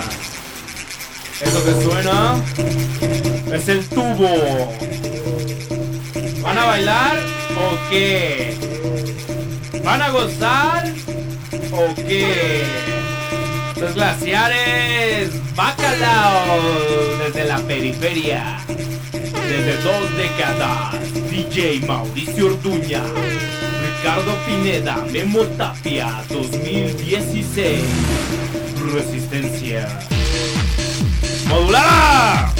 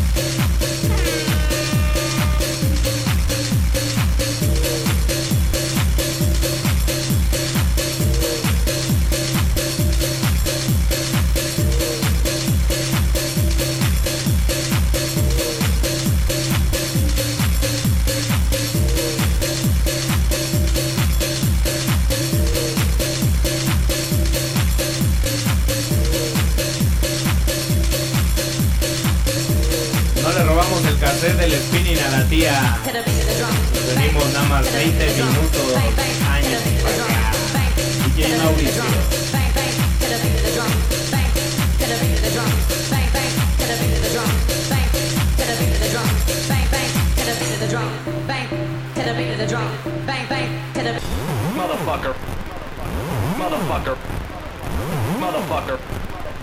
Motherfucker.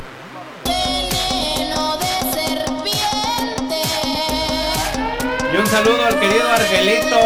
Argelito, no te pongas rojito, mano. Nomás súdale, papito. Un abrazo, hermano. Qué bueno que viniste a la fiesta.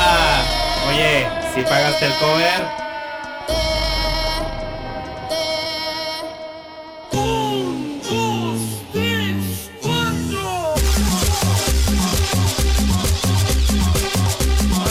Perder el control, mano. Un abrazo a todos. ¿Cómo no, glaciares?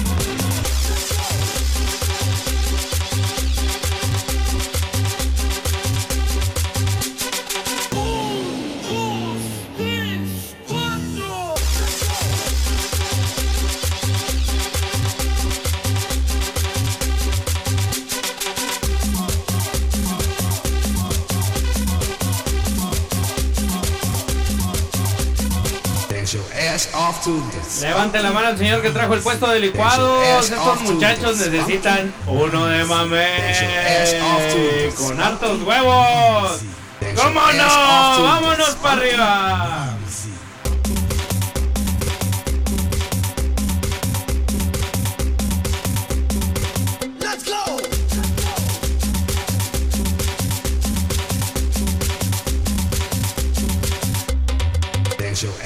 Off to the funky.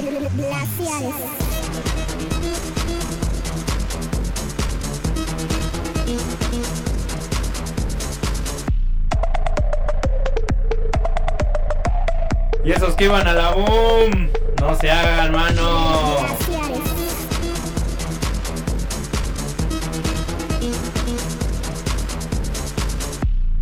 Saludos al maestro Candiani que anda haciendo Big Data de esta fiesta.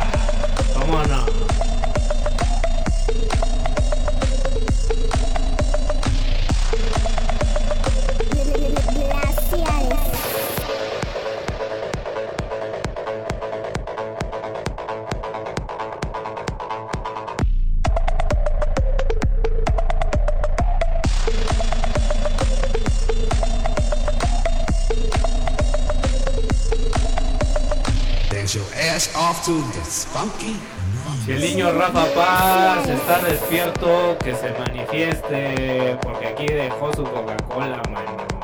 Ya está tibia. Échenle aire, glaciares. Recta final. Arriba corazones. ¡Vámonos! ¡Adelante, Luisito!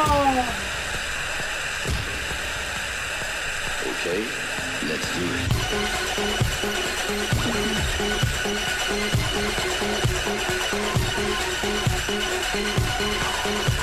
esto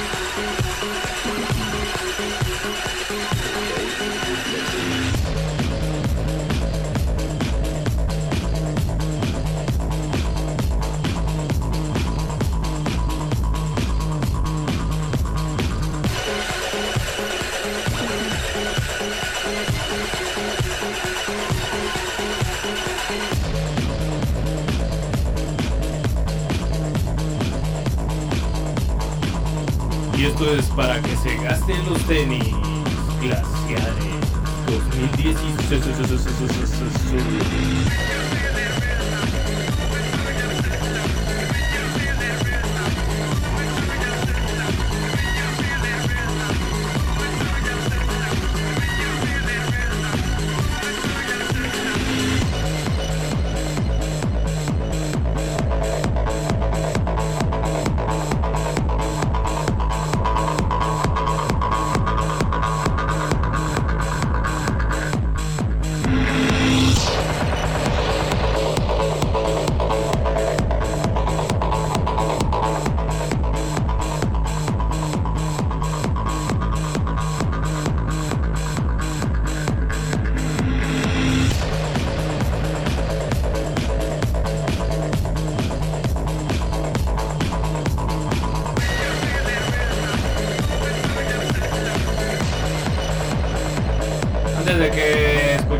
Chemical Brothers y fueran al Mutec, estaba el Bacalao en todo lo que da glaciares.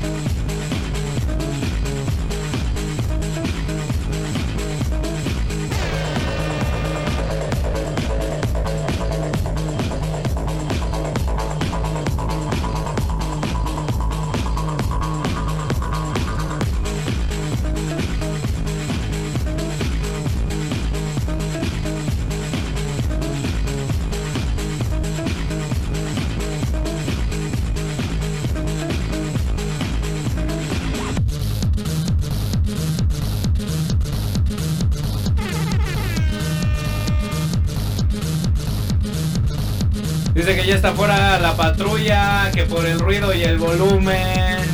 Pero si todavía se puede, mano, es bien temprano. ¿Cómo no? Danos otro ahorita, Poli. Que se venga a bailar el Poli. ¡Arriba! ¿Cómo no? Una más, una más.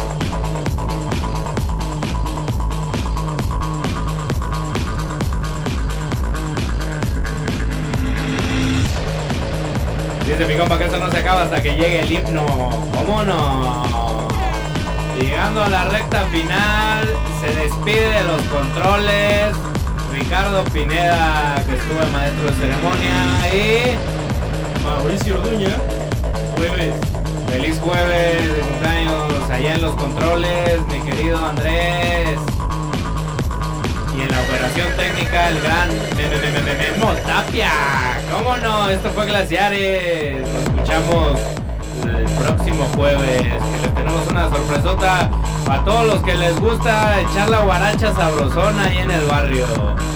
Vámonos, trépenle y disfruten. Que la vida es corta. No es larga. Esto fue glacial. La mezcla DJ y Orduña. ¿Qué le dicen el pelosa?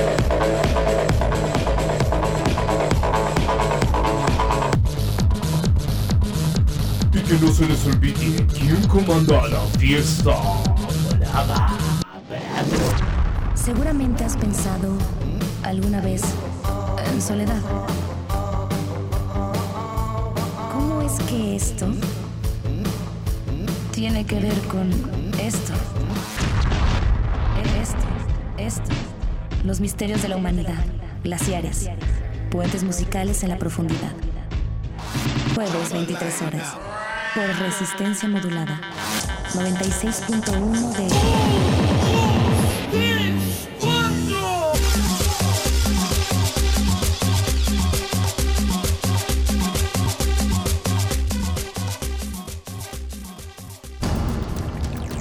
Resistencia Modulada es una coproducción del Fondo Internacional para la Promoción de la Cultura de la UNESCO y Radio UNAM.